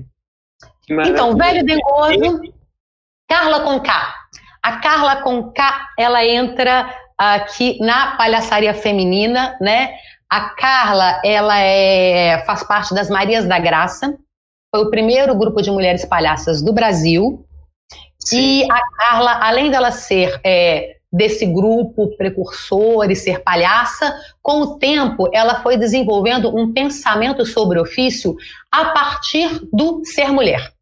Então, ela tem uma particularidade muito interessante porque ela desenvolveu metodologias, ela desenvolveu questionamentos, né? Então, é, por exemplo, as referências que a gente tinha antes eram todas muito masculinas, porque durante muito tempo no circo os palhaços eram só homens, né? Tem a própria história da, do chamego, que era uma mulher, mas o palhaço era homem. Então, a Carla, ela é precursora no sentido de pensar a palhaça do ponto de vista da mulher mesmo. Né? Então ela começou a dar oficinas, começou a dar cursos, então é muito legal assim o pensamento e o, e o, questionamento e as coisas novas que a Carla traz como contribuição para pensar a palhaça já como uma figura. Sim, sim. Né? Ah, eu queria, eu queria até adentrar depois um pouco nesse campo, assim, né, desses palhaços fora do picadeiro mesmo, da palhaçaria feminina, de repente tocar também nesses no, no palhaço brincante, né, popular, o, os palhaços sagrados também. Aham. Mas ah, na hora que a gente vai botar a gente vai passar aí um por um ah, deles. Sim. Né? Uhum. E, e, falta mais um também, né? Falta mais Agora. um para fechar o set. Uhum. Falta mais um, que é o seu martelo, que também me emociona seu demais. Martelo. É porque é muito amor envolvido, sabe? É muito amor envolvido e o Brasil é muito grande, então a gente não consegue assim ir toda hora aqui e ali para poder Sim. dar um abraço né, em todo mundo. Eu amo o seu martelo. A minha experiência com o seu martelo é uma coisa assim. Eu tenho é, 30 páginas sobre ele nesse livro, que também é muito pouco, sabe? Seu martelo daria um livro inteiro. Ele é um homem que hoje tem 84 anos, ele é detentor de várias tradições, ele brinca no maracatu rural, ele é palhaço de cavalo marinho, ele canta coco, ele tece rezas, ele dança ciranda, ele é contador de histórias da tradição oral, daquelas histórias que estão desaparecendo, histórias que vieram em caravelas e que ao longo dos séculos foram passando de forma oral no interior nordestino e se transformando e ganhando cor local. Então, assim, o seu Martelo é um, é um homem que ele é capaz de contar histórias por dias a fio. De uma forma incrível, incrível, né? Mas como palhaço, ele entra aqui como um palhaço de cavalo marinho, como Mateus, que são aqueles palhaços que pintam o rosto de negro com cinzas de cana queimada, fazendo parte de uma encenação tradicional de Pernambuco chamada Cavalo Marinho, que é uma encenação que também é um misto de canto, dança e interpretação teatral. E é uma encenação maravilhosa que ela dura uma noite inteira, Henrique. Ela começa de noite, ela começa quando anoitece e vai até amanhecer. E eles têm energia para brincar, eles chamam de brincar, é brincadeira. Uhum. E eles brincam a noite inteira. E o seu martelo, com a idade que tem, até hoje ele brinca a noite inteira incrível. Ele tem uma força, aquele homem tem uma força Sim. que vem debaixo da terra, que quando você vê ele entrando e ele grita assim, Epareia! Aquilo, a plateia inteira sente aquela força. Ele chama, né? Uhum. Sabe? É chama é pra brincadeira. É Aliás, isso é uma coisa característica assim de palhaços, né? Eles eles mantêm uma energia, né? É, mesmo com a idade avançada, né? Você quando conversa com algum tradicional, algum palhaço, é, uhum. você sente isso, né? Esse pulsar, né? Essa essa coisa viva assim, né? É muito impressionante mesmo, né? Que tem muito a ver com o ofício, né? O tempo todo brincando com, com, com o público, né? Essa coisa de jogar para cima, assim acaba uhum. trazendo para si mesmo, né? É, não, é maravilhoso, assim, são incríveis. E é por isso que a gente vê assim, né, que muitos os palhaços vivem muito, né? Eles vivem muito Sim. e eles trabalham, você vê eles, é, né, a gente vê a história de vários e vários palhaços com 80, com 90 trabalhando. Sim, sim. Porque é, é outra relação com, com essa ideia de trabalho, né? É, é um amor que se tem pelo trabalho que ele dá uma força, que ele dá longevidade e tudo, né? Sim, é, eu acho que, que a chave está aí mesmo, né? Faz com amor, né? Com paixão, né? É. Isso não, não, não é pesado, né? Isso é maravilhoso. Você, teve, teve até algumas pessoas comentar, que você comentou aqui que estão participando com a gente aqui, viu, Lili? Falando em Lili, tem outra Lili. Tem outra Lili com a gente aqui, Lili Curcio, que a gente comentou aqui. Ai, maravilhosa. Um beijão Lili. pra Lili. Ela comenta aqui. Te amo. Que maravilha, Lili. Super parceiro do, do, do Sente Memória também. Ela fez uma temporada linda em 2000, no final de 2018, lá no Senti Memória. E ela comenta: Olá, querida, aqui a outra Lili. Ai, que. Temos também a Elga Silveira Guedes, comenta, meu pai, falando do, do, do Teófanes, né, o Biribinha. Ah, é a filha a Elga, do Biribinha, Elga. Um beijo tá pra Elga. Um beijo que pra. Lili. Ai, que alegria vocês estarem aí, nossa, que Tem maravilha. Muita gente, muita uhum. gente participando. Valdo Matos comenta, parabéns, queridos, o trabalho do CMC é especial e potente. Lisiane comenta, livro incrível. Parabéns pela pesquisa, Lili. Muito ah, inspirador. Obrigada. Muito inspirador, obrigada. com informações preciosas, realmente. Realmente. É, inclusive, eu já, já aproveito para falar. É, por enquanto está esgotado, Lili. É, a gente encontra na internet. Como que a gente faz para adquirir? Porque eu aproveito para até fazer a pergunta do, do Fábio Madri aqui. Ele, come, tá. ele comenta como, como eu compro o livro, Lili? É, então, é, aconteceu uma coisa muito legal, assim, mesmo, que me surpreendeu, que esgotou muito rápido, né? Tudo que tinha na. Estava em várias livrarias, na Travessa, na Brooks, na Folhas Secas, na Quixote, é, e também pela internet, pelo site da editora. Todos esses foram vendidos, tinham 500. Eu ainda tenho comigo algumas unidades que estavam guardadas até porque tinha um lançamento marcado aqui em Belo Horizonte para 26 de março, que foi suspenso por causa da pandemia. Sim. Né? Então eu tenho alguns, quem quiser entrar em contato comigo, eu posso mandar pelo correio. Não são muitos, também vai acabar rápido, mas eu vai ter uma segunda tiragem. Eu não digo nenhuma segunda edição, uhum. vai ser a mesma edição, vai ser igualzinho, não vai mudar nada. Uhum. A gente vai uhum. só mais uma, mais uma tiragem, mais, mais uma reimpressão, né? Já estou conversando com a editora, já era para ter saído, mas a pandemia deu uma travadinha nas sim. coisas, então precisou esperar. Mas eu acho que até o final do ano vai ter mais já. Ah, que maravilha. Pelo menos mais 500, aí vai ter nas livrarias, vai ter, né? No Sim. site. A, a, editora, ela vende para o Brasil inteiro sem cobrar frete, então isso foi muito legal também. Ah, que legal. Uhum. De todas as, todos os estados, de todas as capitais, a editora mandava com frete grátis, né? Isso foi muito bacana, a gente vai uhum. né? É. E teve até isso, né? A pandemia até nos tirou isso, né? Porque a gente tinha planejado de você estar com a gente no centro de memória, fazer um lançamento lá, ia ser, ser tão lindo. É. Mas só, só adiamos.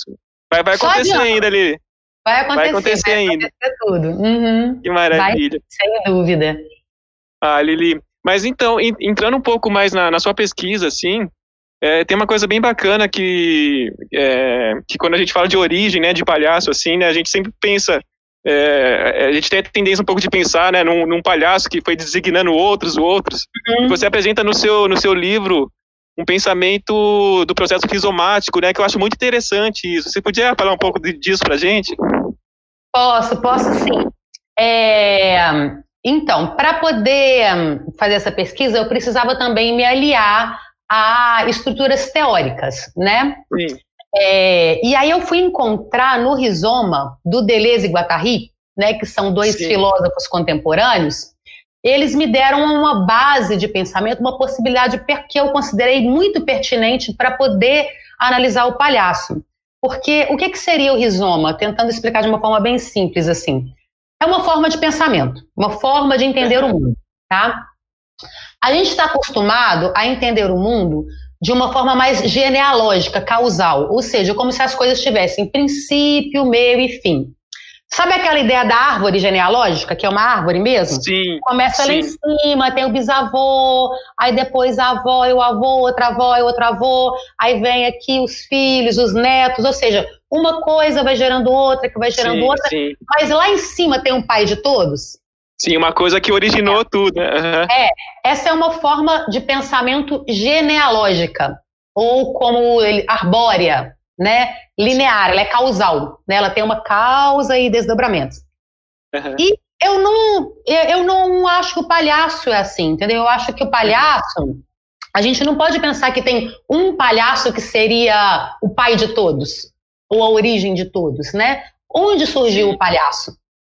Essa pergunta é uma pergunta muito complexa de responder. A Alice Viveiros de Castro, ela fala que para ela, ela gosta de imaginar que nos homens antigos, primitivos, na beira de uma fogueira, né, já teve um que se levantou e começou a brincar e fazer piadas e a divertir os outros, né? Sim, e, sim. né, e outras pesquisadoras também. Eu estou me aliando sempre a pessoas que têm a visão expandida. Sim. Né? É, o que não quer dizer que as outras visões não sejam corretas. Né? É muito importante a gente entender que pesquisa é, e produção de conhecimento são coisas que existem pontos de vistas diferentes. O que não quer dizer que um seja certo ou outro seja errado, né? É assim Sim. mesmo que o conhecimento se constrói, né? Então, por exemplo, a Ana Ascar, que é uma professora da Unirio, que ela tem um laboratório lá também há 18 anos de palhaços, né? Ela fala que essa figura esteve presente em diversas épocas, em diversas civilizações, né? É, então, a gente não consegue determinar um ponto inicial. Então, para poder estudar o palhaço, eu não podia pegar um pensamento tradicional, linear, genealógico. Uhum. E aí eu vou para o rizoma. Por que, que é, que é o rizoma? O rizoma é entender as coisas pelo meio. É esquecer um pouco isso de princípio e fim, de linearidade. É olhar a coisa pelo meio. Essa coisa ela está acontecendo aqui, ó. Né? Então tem uma coisa que acontece aqui, que ela puxa, acontece igual ali do lado, aí de repente um movimento que aconteceu no Brasil, de repente simultaneamente ele está acontecendo na Rússia, mas ele não é necessariamente descendente é, é, então existe uma simultaneidade, múltiplos singulares. Né? A multiplicidade ela vem a partir dessa ideia do rizoma. São múltiplos singulares e não um que gera o outro, que vai gerar o outro, que vai gerar o outro. É a multiplicidade, ela acontece assim, ó. Pá, pá, pá, pá. Não sei se fica sim, claro. Isso é maravilhoso. É. Não, sim, sim. É eu acho esse exemplo muito, muito uhum. legal, assim, porque mesmo é, a pessoa que, que, que vai fazer o palhaço, né, ela acaba colocando é, muito de si na, na é, nesse tipo, né, nessa figura, e acaba meio que também é, criando alguns é, o seu jeito de fazer um pouco, né? Uhum. Isso, isso vem muito de encontro com esse, com esse pensamento assim de múltiplo, né? De multiplicidade, várias coisas acontecendo ao mesmo tempo. Isso uhum. é muito uhum. legal, que a individualidade sempre vai preencher também, né, esse, esse, essa figura, né? Sim, e isso no palhaço é muito interessante, porque ao mesmo tempo que existe uma ideia arquetípica, né, a gente sabe o que é um uhum. palhaço, ou seja, Sim. existe uma, uma ideia, algum modelo, mas cada atuante vai se apropriar de uma forma única e individual. Por isso que Sim. nenhum palhaço é igual ao outro. Né? Nenhum palhaço é igual ao outro. Nunca vai ser, né? É, então, é, né, o corpo de cada um, a experiência de cada um, né, a forma como cada um se relaciona com o mundo vai estar presente no palhaço. Né? Então é muito interessante essa Isso particularidade, é muito... né? Que difere do personagem teatral, né? Por exemplo, numa peça de teatro, vamos supor, a gente está tendo lá Hamlet. Aí o ator que fez o Hamlet ficou doente. Aí vem um outro ator que é um cara diferente, com outro nome, com outro corpo, com outra experiência de vida, mas esse cara vai tentar substituir esse Hamlet da forma mais parecida possível. Ele vai tentar, claro que nunca vai ser igual, porque não é a mesma pessoa, uhum, mas o objetivo sim. teatral é que o personagem ele entre naquele esquema perfeitinho ali de tentar fazer igual. Mas se for um Hamlet palhaço, se for uma festa de palhaços, e aí, por exemplo, tá lá o Zabobrim do, do Ézio fazendo. Do Ézio. Uhum. Aí, de repente, o Zabobrim saiu. Ai, meu Deus, quem vai substituir? O Biribinha. Vai ser igual? Não vai. Cada um vai fazer o seu do seu Hamlet do seu jeito. Quase que vai ser é. outro espetáculo, né? Quase que vai ser Não outro é nem o... vai, vai, transformar, assim. Isso, isso é muito, muito legal de pensar. É, isso é muito lindo, né, dos palhaços. E aí me leva um pouco para outra pergunta, assim, que, que, o palhaço tem muito dessa individualidade, né? Mas também você apresenta esses vários tipos de palhaço, é, que a gente pode até depois falar um pouco, que você apresenta, né, vários tipos, é, o branco, Augusto, assim, a gente vai uhum. adentrar um pouco, assim.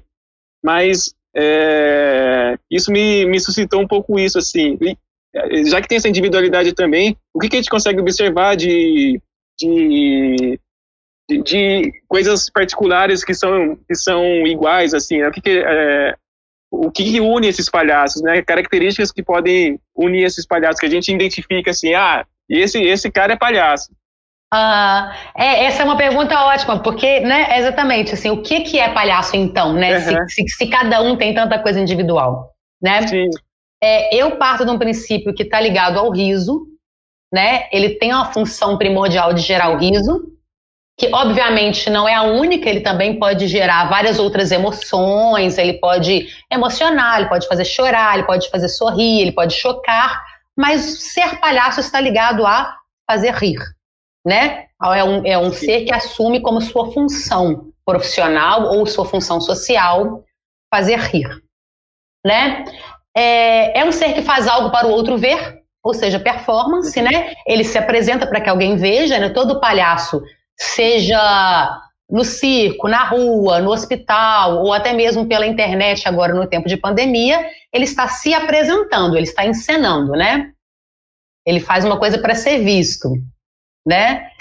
E, é, e uma das características importantes do palhaço é essa que a gente falou agora. É um atuante que traz né, para essa figura cômica várias coisas de si, várias coisas do performer, né? É, mas o que une todos mesmo é o riso e se apresentar através, através do riso. Sim. É. A gente consegue perceber, né? O Avner, o Avner excêntrico, né? o palhaço norte-americano, uhum. ele, ele, ele, até comenta, né, uma coisa desse tipo, assim, ele fala que, que a gente não, pode, não consegue definir muito bem o que é, mas quando a gente vê, a gente sabe que é palhaço, né? Exatamente, quando a gente vê, a gente sabe que é né? E é por isso que traz essa questão arquetípica, né? Sim, sim. Maravilha, hum. É. E, e, e, é isso, né? É, você comenta um pouco, né? Do chega um pouco comentar um pouco de, desse jogo do palhaço, né? Que está muito ligado com essa performance, né? Uma coisa que acontece no, no presente momento e, e, e como, como, que dá um pouco o jogo do palhaço assim na sua visão, Lili? O, essa relação com o público, com, com, com o presente momento, né? Ah, eu acho que essa relação é, é muito forte, né? O palhaço, ele, ele tá no lugar do encontro, da troca, né?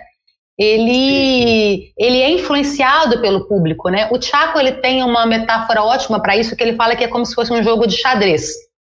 Você e o ah, público, isso. o palhaço e o público. Então, por exemplo, o palhaço move uma peça, aí depois o público vai e move outra. E aí você vai se mover de acordo com como o público se moveu. Né? O público do palhaço, ele não está escondido no escurinho, quietinho, é, como se não existisse, né? Ele está jogando uhum. junto. Ele precisa ser considerado, olhado, né? A troca é muito intensa.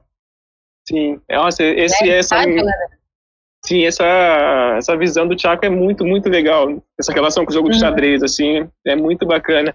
Lili, eu queria então um pouco agora adentrar um pouco nesses tipos, assim, né? Porque para ah, explicar, ah, para exemplificar um pouco, vamos, vamos. Porque para exemplificar um pouco né, essa multiplicidade que você traz no seu livro, você acaba é, pegando, pensando alguns tipos, né? Comentando alguns tipos de palhaços para exemplificar, né? E... É, vamos ver essas fotos, vamos... senão nem vai dar tempo que... a gente ver todas, vamos. são tantas. Vamos ver. Uhum. Renato, será que você consegue colocar pra gente as fotos? E a gente vai comentando. Porque no, no seu livro, enquanto o Renato coloca pra gente, uhum. a, é, os tipos que você pensa assim para exemplificar nessa multiplicidade são os tipos, os tipos que a gente vê mais forte no circo até, né, que é, que é o Augusto, o branco, o contra Augusto, né, também. Uhum. Tem esses tipos. A gente passa, você também comenta sobre os palhaços sagrados também, né? Ó, acho que vai entrar agora. É, acho que vai entrar. Eu botei fotos Vamos comentando. Que maravilha. Uhum. Ah, olha ah, só. É aqui, primeira aqui. Então, temos um branco e o Augusto, o Piolim, Sim. né? Brasileiro, querido, conhecidíssimo, né? É, que tinha aí na Travessa Paissandu, aí em São Paulo, o circo dele, né? Por muitos anos. Sim. Esse aqui é o Francesco Caroli. Ele é um branco tradicional italiano. Ele está no filme do Fellini, no Palhaço, ah, no Clown do Fellini. Clown, uh -huh. Clown, né? Francesco Caroli. Então aqui eu quis botar essa foto para a gente ver bem né, essa vestimenta tradicional do branco. Esse rosto pintado Sim. de branco assim, com esse chapéuzinho, essa roupa que traz um brilho, né? Um pouquinho Sim. de vermelho na boca. E o piolinho, ele traz muito tradicional também essa ideia do visual do Augusto, né? O nariz vermelho, esse bocão, essa gola larga, o chapéu, né? Sim. São desajuste já traz é, já traz essa ideia do desajuste, né? Da, do colarinho gigante, o casacão gigante, né? É, Enquanto o, o outro já tá sapato, sim. Né? Esses Sim. dois tipos eles surgem dentro do circo, em momentos diferentes. Né? O branco ele vai bem no começo do circo, quando o circo, aquele circo de espetáculos equestres, né? É, do Astley, né? O primeiro palhaço que vai surgir ali nesse contexto circense é o branco. Depois de um tempo é que vai vir o Augusto. O Augusto ele já vem com a revolução industrial, quando começa a gerar um pouco daquela coisa mais da pobreza, né, dos desempregados, né? Você vê que ele já não traz mais esse luxo aristocrático do branco, que era aquele luxo, é aquele luxo daquela aristocracia a cavalo, né? Que gostava dos primeiros espetáculos, né? O Augusto ele vem trazendo uma figura mais popular. É, passa para o próximo, Renato. Por favor. Ah, esse é o Biribinha. O Biribinha é um Augusto brasileiro, nosso querido, que está no livro, essa foto linda dele. Foto maravilhosa. Né? né? Maravilhosa né, um Augusto brasileiro nascido no circo, nascido e criado no circo e que depois foi também transcendendo espaços e formas, né? O Biribim agora esse ano ele vai completar 62 anos de carreira. Olha só. É. 62, que maravilha. 62 anos. Pode passar. Mas é um Renato. orgulho, é um orgulho pra gente, né? Ter um artista. Ai, maravilha. Olha o seu Alegria, olha que coisa mais linda. Ah, sim. Seu Alegria aqui de Minas, seu Alegria uhum. com. Seu Alegria tem 72 anos de carreira e 84, 86 de idade. 86 de idade. Ele, você vê que ele já usa uma coisa bem tradicional do circo, que é essa careca postiça aqui, muita maquiagem, né? O seu Alegria, ele fala assim, que para ele, palhaço tem que ter a cara pintada. Isso é uma coisa muito forte para os tradicionais circenses, né? É o uso de muita maquiagem.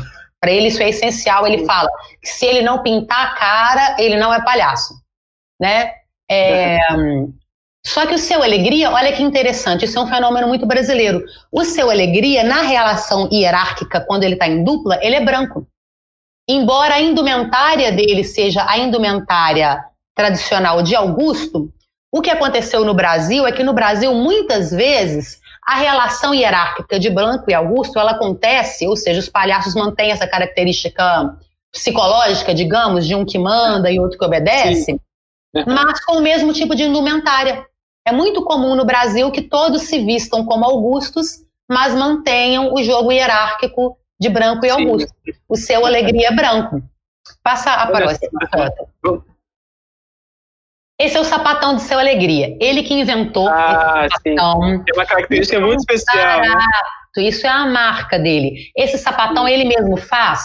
É esse solado, ele bota uma madeira rígida e uhum. ele vai, ele joga com isso para dar efeito cômico, ele sobe na ponta disso, como se fosse uma pequena perna de pau, e aquilo dá um Sim. formato diferente para o corpo dele, ele vai lá em cima né? E aí ele dá uns gritinhos, assim, é muito legal. Isso tem que, que ver em cena, assim, uhum. que lindeza que é isso. Né? Esse capitão, é, uhum. essa foto é da Nath Torres, também quero agradecer a Nath Torres, que é uma fotógrafa aqui de Minas, que me cedeu várias fotos para o livro.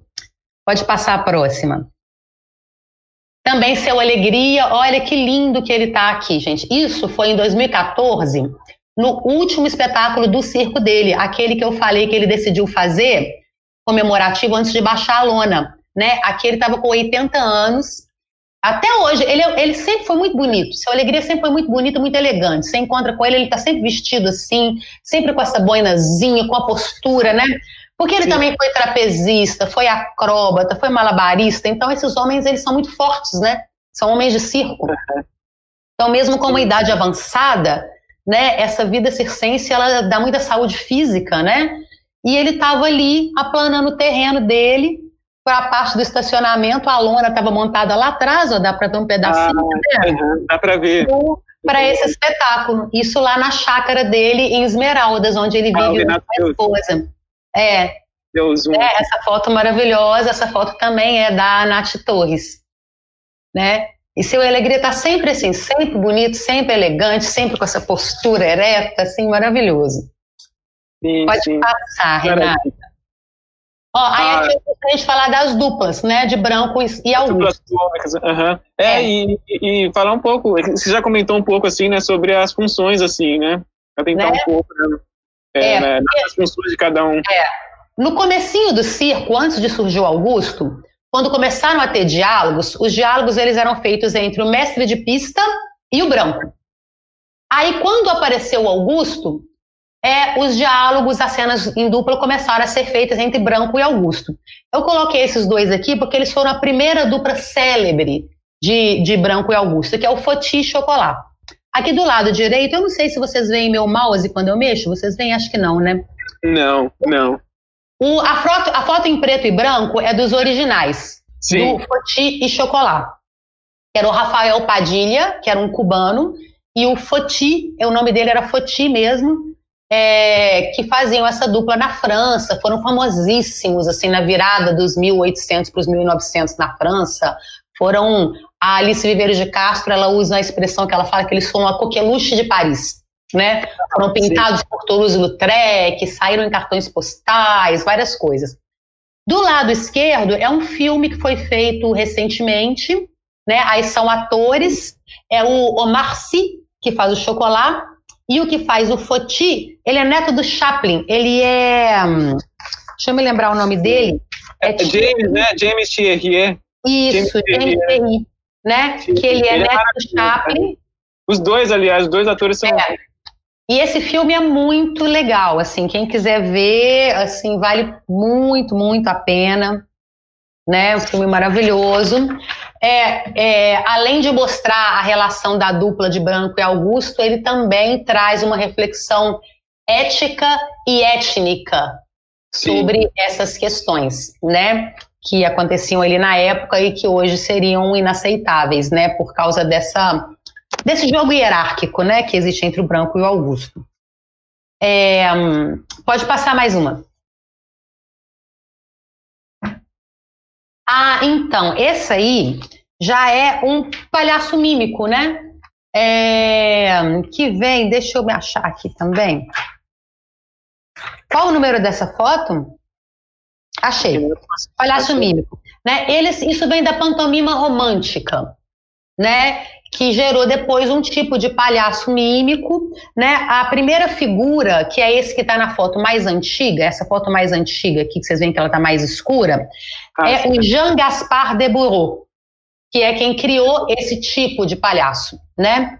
A foto do lado direito é de um filme que chama Les Enfants do Paradis, é, os infantes, né, as crianças do paraíso, que seria a tradução, né, de Les Enfants do Paradis, e o ator é o Jean-Louis Barrault, que é um mímico francês que estava interpretando o Deburau.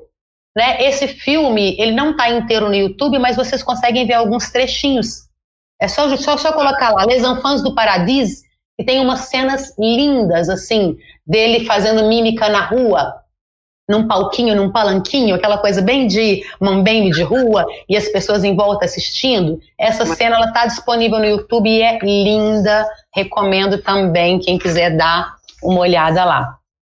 Procurar. Uhum. Pode passar. Excêntricos musicais. Esses Sim, aí.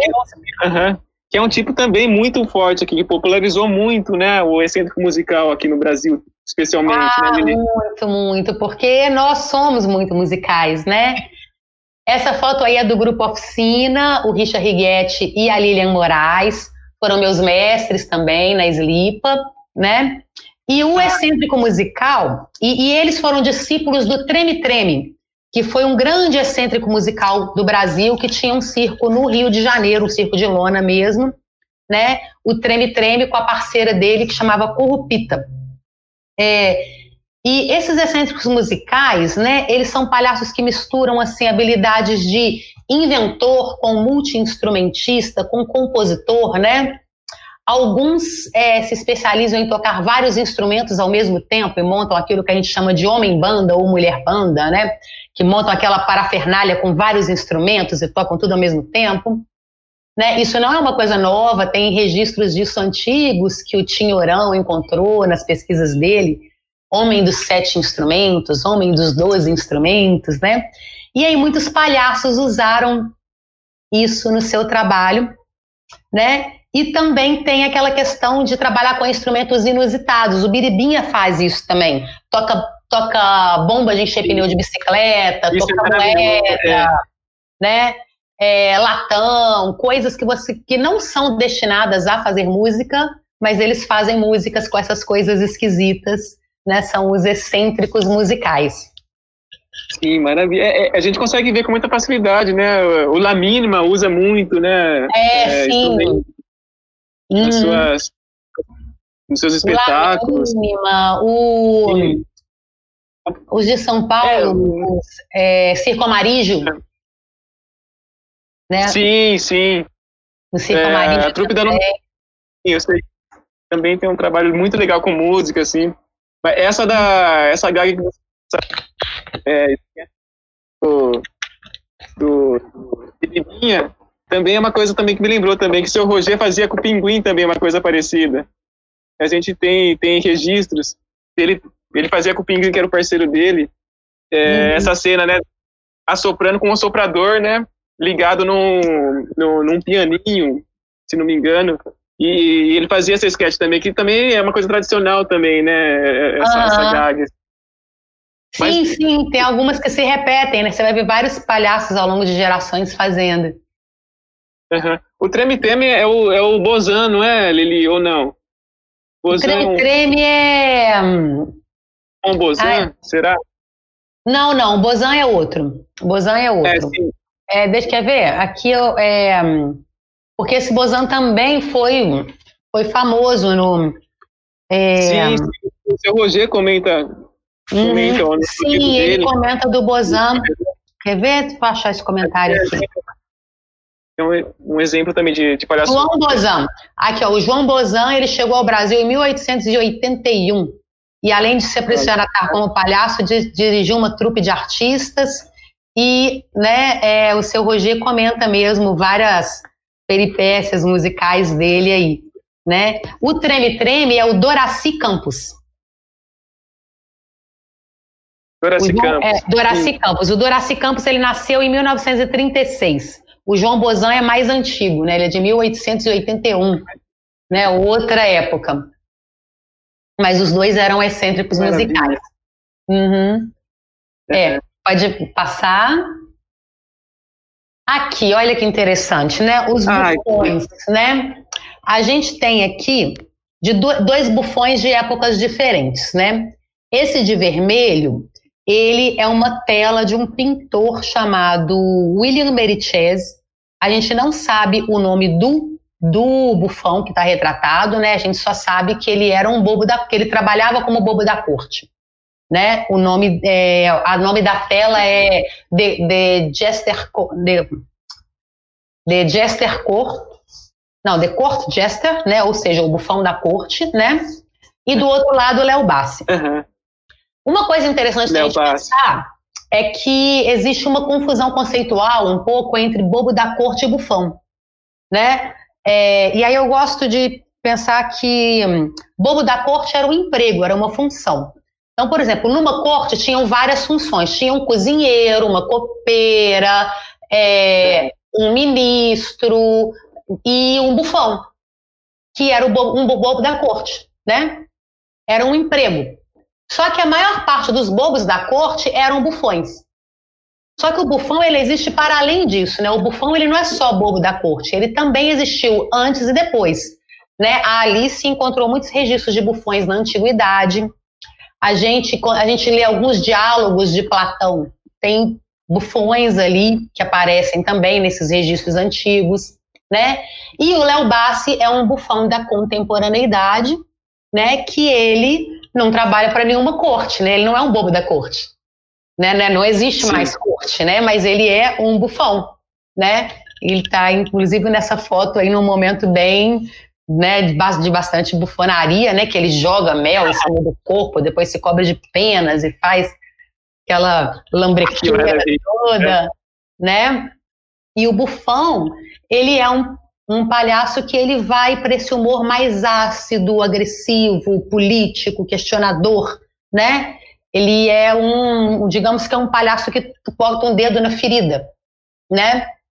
É, tem algumas pessoas que separam, falam, ah, bufão é uma coisa, palhaço é outra. Eu, eu não, eu não separo, não. Eu entendo o bufão como um tipo de palhaço. Né? Eu acho que eles estão na mesma na mesma família, só que o bufão ele é esse palhaço que ele vai trazer esse humor mais ácido, agressivo, político. Né? Sim, sim. Então, a gente tem o Léo hoje é. aqui, e se você perguntar para o Léo o que, que ele é, ele vai falar, eu sou palhaço. Sim. Né? É, é bem isso mesmo que falou, assim, né? Porque é, é, eu, eu acho que, que, é impossível a gente encontrar a linguagem pura, assim, né? Vamos dizer. Uhum. É, porque as coisas se misturam, né? Um, o palhaço, é, o humor dele vai estar sempre calcado no, no seu ridículo, né? No, no, na dramaturgia do erro, né? Mas também é, sempre apontando as suas falhas, né? Mas também pode ter uma coisa mais de bufonaria de apontar também falhas dos outros, assim, né? É, acaba que é que faz é. esse hibridismo mesmo de linguagem. É, por isso que eu gosto de, de, né, de, usar a palavra hibridismo, porque eu acho que tipos puros são muito raros. A maioria, se a gente for olhar, mistura uma característica de um com uma característica de outro. Então, vai ser um Augusto que tem um pouquinho de, de, de Trump, de vagabundo, ou vai ser um contra-Augusto que tem um pouquinho de bufão, sabe? As coisas na prática elas vão se misturando, né? Cada vez mais, cada vez mais. Deu uma congeladinha na sua imagem. Você está me ouvindo bem? Oi, agora parece Sim. que voltou o som aqui. É, é... Pode, pode passar a próxima foto. É, deu uma tra... Você está me ouvindo, Lili? Agora? Tô te ouvindo, tô te ouvindo. Aí o Chaco, né? O Chaco também. Você, tá consegue ouvindo. me ouvir, Lili? Sim, ah. tô te ouvindo bem. É, o Chaco, ele tá Maravilha. no livro, né? O Chaco, por exemplo, se você perguntar para ele como ele se classifica, né? Ele fala que ele é um palhaço e ele fala que ele é um contra-Augusto, né? Mas eu também vejo nele, além de muitas características do contra-Augusto, eu também vejo nele muita coisa de bufão, sabe? Sim. Né? Uhum. Nessa, Isso de botar o dedo na ferida, de apontar é. Aham. Uhum. Sim né? É, pode passar, a gente já falou bastante do Tiago. Aqui, ó, isso aqui é o Tiago em dois momentos diferentes. Devem ter uns 20 anos de diferença entre a primeira e a segunda foto, né? A figura, né? 20 anos, aham. Aham. Maravilha. Né, você vê que na época ele ainda tinha dread e tal. Né? Muito bacana acompanhar Sim. essa trajetória deles. Né? Uhum. Você comentou do Contra Augusto, né? Que também é, é, um tipo também que é, que aqui no Brasil também é, é, é uma, um, um, formato muito muito muito usado assim, né? Que é esse Augusto que que tá ao tempo, ao tempo todo sendo passado para trás, mas no final ele dá, ele consegue dar essa essa volta, né? Essa reviravolta e sai por cima, né? Uma característica muito forte no, nos circos brasileiros, né? Sim, sim, eu acho ela muito forte. Até porque aquilo, aquilo que a gente falou também que no circo brasileiro, o branco é nem sempre ele adota aquela caracterização tradicional europeia de branco, né? Então, assim, quando eles entram em cena no circo brasileiro, eles já estão caracterizados de formas mais parecidas, né? Pode passar a foto. É, então, o que que acontece? É, o Contra Augusto, ele alterna os papéis de, de autoridade. Exatamente. Ele pode ser o mais bobo, mas de repente ele vai lá e dá a volta, né? Ele tem uma complexidade Sim. maior, né? Não está tão estanque o lugar, né? Ele já entra nesse lugar do homem urbano, mais cheio de nuances, Sim. de complexidades, né? Quem tem um texto muito legal sobre Contra Augusto, e é um texto que está disponível na internet, é o Mário Bolognese. Quem quiser pesquisar, Sim. ler, Bota aí no Google Mário Bolognese contra Augusto, que vocês vão achar um artigo dele super legal, se aprofundando nisso. Bem, bem, Bem lembrado, bem lembrado. E aqui, nosso querido Oleg Popov. Ah, sim, o Oleg Popov, né? O Oleg Popov, eu, eu, trouxe ele aí também. São fotos em dois momentos diferentes na vida, tá vendo? O Oleg Popov também é um homem que trabalhou até o fim da vida, já com muita idade, ele ainda se apresentava, né? Tinha muito vigor. É um palhaço russo e ele entra no que a gente chama de palhaço tribuno. Ou seja, é um palhaço que ele usa o, a performance dele é, com finalidades políticas né? Ele é um palhaço engajado. Ele fala de temáticas sociais, ele, né? E aí esses palhaços tribunos, né? Uma das características deles é que eles, apesar de estarem no circo, eles foram reduzindo a quantidade de maquiagem. Né, o próprio Oleg Popov fala que eles faziam isso porque eles queriam estar mais próximos do homem comum, do trabalhador. Eles queriam se comunicar com o trabalhador. Né? É um tipo que surgiu na Rússia depois da Revolução de 1917, né? Então eles tinham uma vinculação muito grande com essa questão política. E eles inspiram muitos palhaços da atualidade. Também. Sim, o Carandache, o Carandache discursava em pernas de pau, né? Ele tem atuações célebres, assim, em momentos políticos importantes, né? E eles influenciam muitos palhaços da atualidade, né? O que é muito bacana. A gente vê hoje muitos artistas de rua contemporâneos utilizando o trabalho do palhaço e utilizando o espaço público para poder falar de questões importantes, de questões sociais, para tentar formar consciências, levar informação, né? O trabalho de conscientização do artista, né, assumido na íntegra, né? Eu acho isso muito nobre, muito importante né? E esse é um dos grandes inspiradores. Ele foi conhecido como Palhaço Sol. Né, o palhaço, palhaço mais Sol. amado na Rússia. É. é pode Trabalho passar. Incrível. Ah, ó, esse aí ah. é o tipo vagabundo ou Trump. Só que é um Trump que escreve com A. Não é igual o presidente dos Estados Unidos, não. É, eu tenho dificuldade de diferenciar a pronúncia, né? Porque a, a pronúncia uhum. é mas é com A mesmo, né? E mas, aí é bom, é bom. Dois... Oi? bom frisar, né, que, é bom que frisar. está é. De outra coisa. É outra coisa, um tipo de palhaço, né? E aí eu coloquei esses dois aqui. Kelly, porque? É, o Emmett Kelly era de circo, circo mesmo, picadeiro. Né? Ele criou rotinas famosíssimas de picadeiro que são repetidas por muitos palhaços até hoje né? Um palhaço de circo, mas que é o tipo vagabundo, né? Olha pela caracterização dele. Esse é um tipo que ele surgiu nos Estados Unidos depois da Guerra de Independência ou Guerra de Secessão, porque foi uma guerra que deixou milhares de marginalizados, miseráveis, vagabundos, andarilhos pelo país. E aí esse tipo começou a ser usado nos cinemas, né, na literatura e também pelos palhaços, né? O Emmett Kelly foi um palhaço de circo e o Chaplin um palhaço de cinema, né? Sim. É... E uma coisa muito interessante de se observar no Chaplin é que no Brasil traduziram o nome do personagem como Carlitos, mas em inglês o nome do personagem é The Little Trump, ou seja, o pequeno vagabundo. Sim. Por algum motivo acharam que isso não ia pegar bem em português e preferiram batizar ele de Carlitos, mas o nome dele traduzido literalmente, seria o pequeno vagabundo. Uhum. Né?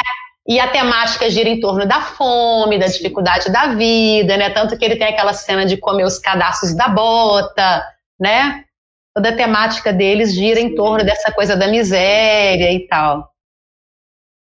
Né? É, vamos é passar mais. Uhum. E Emmett Kelly, vamos ver. Ah, ah Benjamin. Agora a gente começa a entrar. Grande, grande Sim. Benjamin de Oliveira.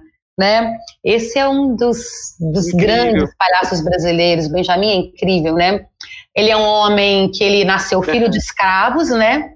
Ele já nasceu forro, mas ele era filho de escravos e ele fugiu da fazenda e ele chega num circo e ele é, a história dele é longuíssima, é difícil falar em pouco tempo, mas depois eu vou dar para vocês as, o nome dos principais autores que escreveram sobre ele, que vale a pena ir e ler esses livros. O Benjamin, né, ele foi palhaço de circo, ele foi palhaço cantor, que foi um tipo muito brasileiro, que eram palhaços que cantavam modinhas, tocavam violão, dançavam lundus e machiches, né, que eram ritmos afro-brasileiros, né? E o Benjamin também foi um palhaço do circo teatro, que além de atuar em espetáculos de circo teatro, ele escreveu, adaptou e dirigiu mais de 100 espetáculos. Ele era genial.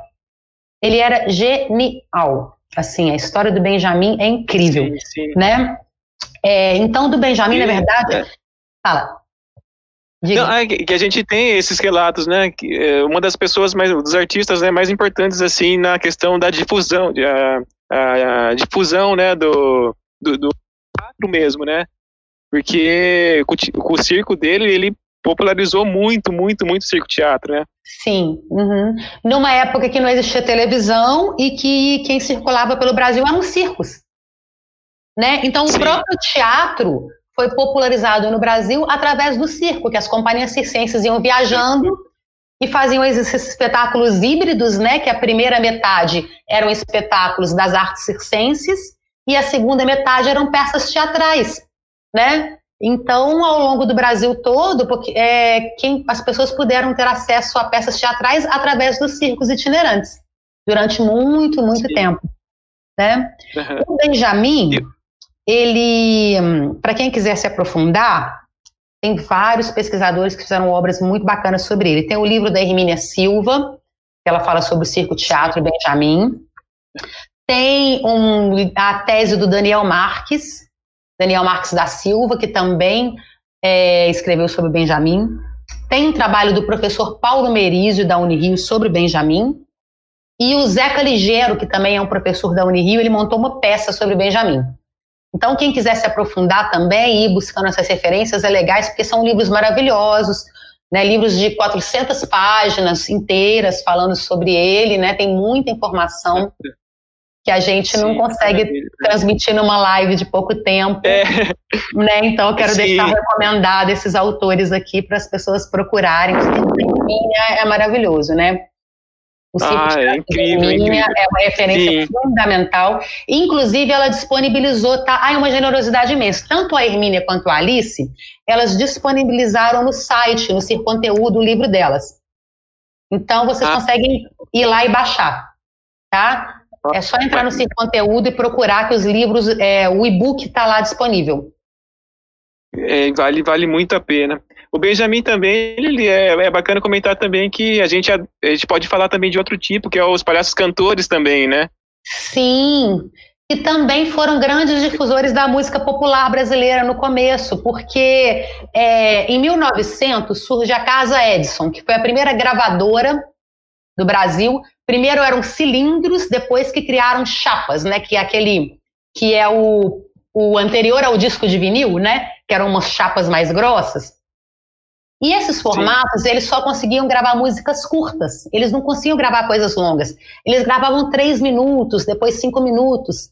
E a música clássica, ela é muito mais longa do que isso. Então, música clássica não cabia nos cilindros e chapas. Então, o que, que era gravado? Músicas populares e histórias de palhaços. Então, esses palhaços, Dudu das Neves, Benjamin de Oliveira e vários outros, foram os primeiros Polidoro. a gravar. Polidoro. Uhum. Eles foram os primeiros a gravar discos no Brasil, pela Casa Edison. Então, isso é muito legal, né? E eles gravavam machiches, lundus, Caramba. modinhas e também piadas. Sim, incrível. Uhum. É. A que ela conta é, ela contou várias vezes pra gente, assim, que esses discos vinham com selo, né? Falando que era de palhaço tradicional, aprovando a qualidade, né? Aham. Da, da...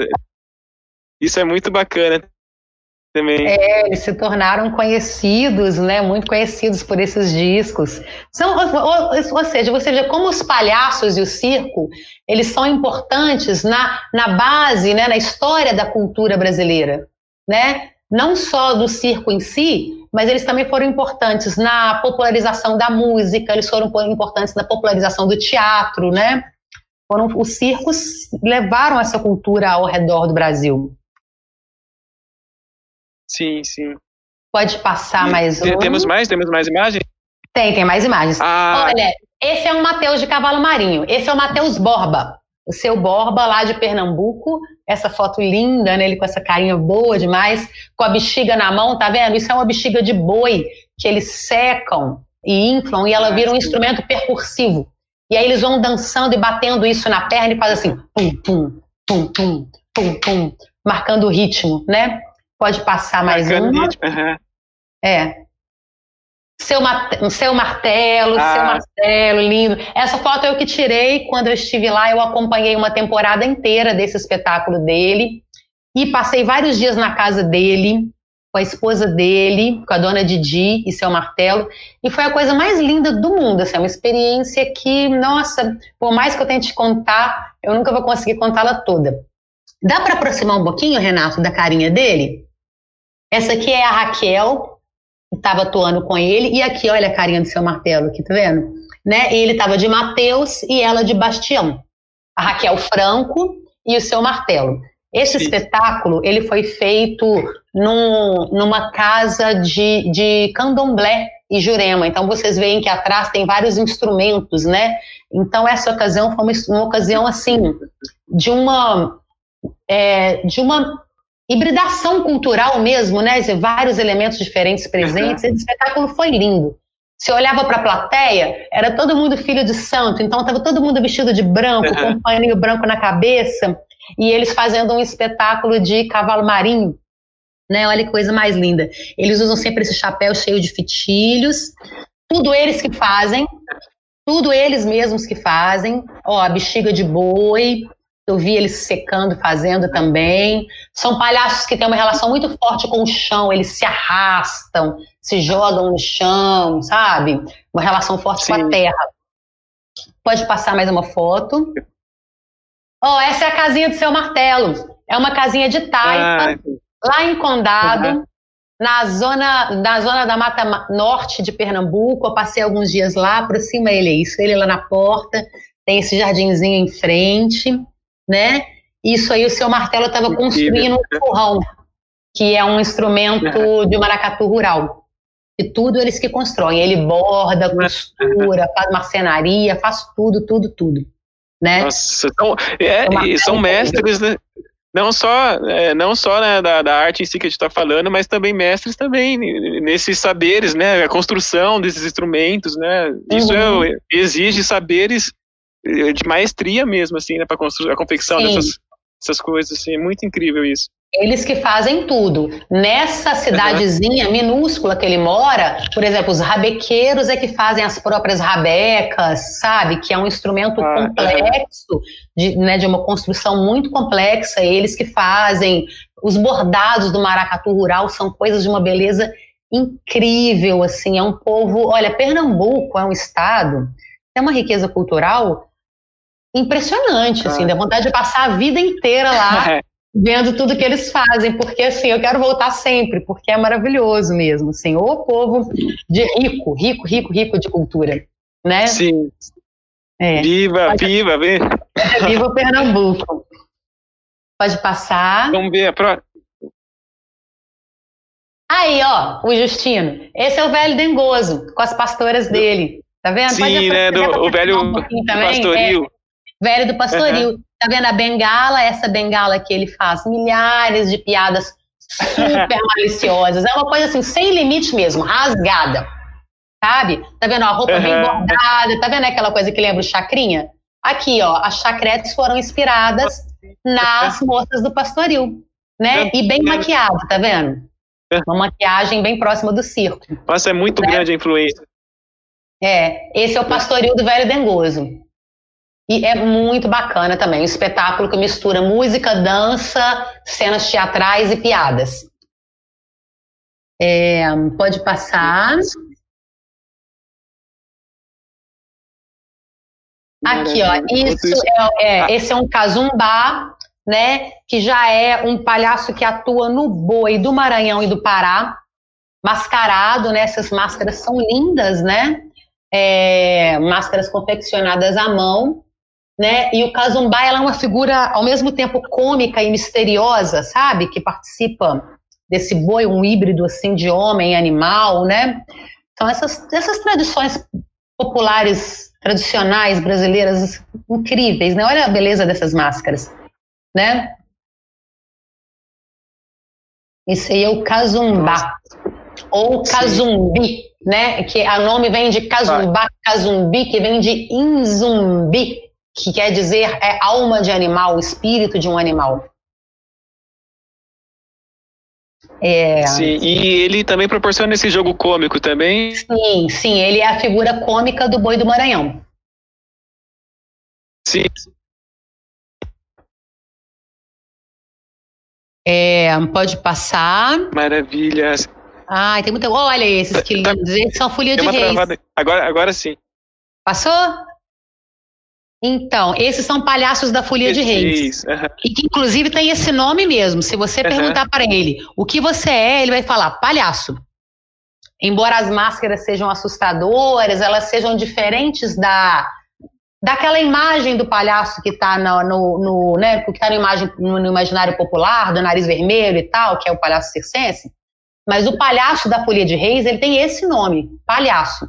E é uma função que ela é ao mesmo tempo cômica e sagrada né, ela é cercada de várias questões. Por exemplo, um palhaço de folia de reis, quando ele vira palhaço, ele tem que ser palhaço por no mínimo sete anos.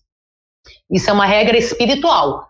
Se ele deixar de ser antes de sete anos, acontecem várias coisas na vida deles e tal. Eles têm uma espiritualidade e, e regras muito fortes ligadas a isso. Né? E são palhaços, eles fazem acrobacias, palhaçadas, vão seguindo os cortejos da Folia de Reis, brincam com as crianças, é. recitam loas e versos, né? Fazem várias coisas também. Tem umas danças muito aproximadas, né? O Zeca Ligeiro, que é um professor da Unirio, ele tem uma pesquisa onde ele investiga origens africanas desse tipo de palhaço. Porque ele foi percebendo que na movimentação e no jogo deles tinha muita influência de dança africana.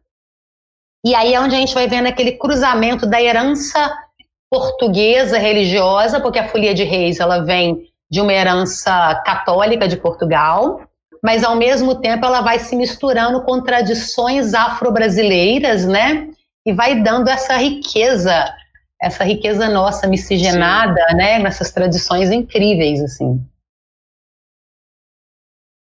É, pode, pode passar. Olha esses, que legal. Isso também eu conheci através do Zeca Ligeiro lá na Unirio. É que lá na Unirio, na pós-graduação, a gente tem um grupo que existe há dois anos já, que chama Pesquisa em Palhaços Sagrados. Então, nós começamos a pesquisar palhaços sagrados com a coordenação do Zeca, e esses, eles são de Mali, eles chamam Coredugal. E você vê que tem mulheres também, né? E eles são figuras, ao mesmo tempo, muito cômicas, muito bufas, eles brincam muito com a sexualidade e com a gula, mas também são uhum. consideradas figuras de grande sabedoria. Eles são herboristas e curandeiros. Então você vê como que nessa comuni nessas comunidades está misturada a questão do riso e da cura, né? É uma tradição que tende a desaparecer. Hoje em dia existem pouquíssimos em atividade, né? Então é muito legal poder mostrar esses registros, né? Uhum. É, essas fotos são maravilhosas, né? E o Zeca tem também vídeos, vídeos deles dançando, deles atuando, tem tudo isso lá na Unirio que a gente pode também tentar Maravilha. compartilhar isso depois. Tem registrado. Né? Não, isso é engraçadíssimo, você chora de rir. É uma coisa, você uhum. chora de rir com eles atuando mesmo. É muito bacana. É, pode gente, passar. É, é, riqueza. É. Como... Essas são máscaras de bondrés, que seriam os palhaços de Bali, né? É, ah. Tá vendo? Quem tem uma pesquisa legal com isso é a Ana Ascar, da Unirio também. Né? São palhaços mascarados, cômicos, né? É, e aí eles têm essas deformações, tá vendo? Esses dentes tortos e tal, né? E são as figuras cômicas do teatro balinês, chamadas bondrés. Sim. Pode passar mais um. Aqui o Rochuá, nossos, né, brasileiros. Esse é o Ismael, Ismael Aprak Krao. O Ismael hoje é quem cuida de manter essa tradição, né, entre o é, da etnia Suiá. Não, Suiá são os Wikeni. É, peraí, deixa eu pegar aqui agora, porque são duas tribos brasileiras e eu estou. O Rochua é da etnia Craô, tá? E os Craô, hoje, eles estão numa aldeia chamada Manuel Alves, no, no Mato Grosso.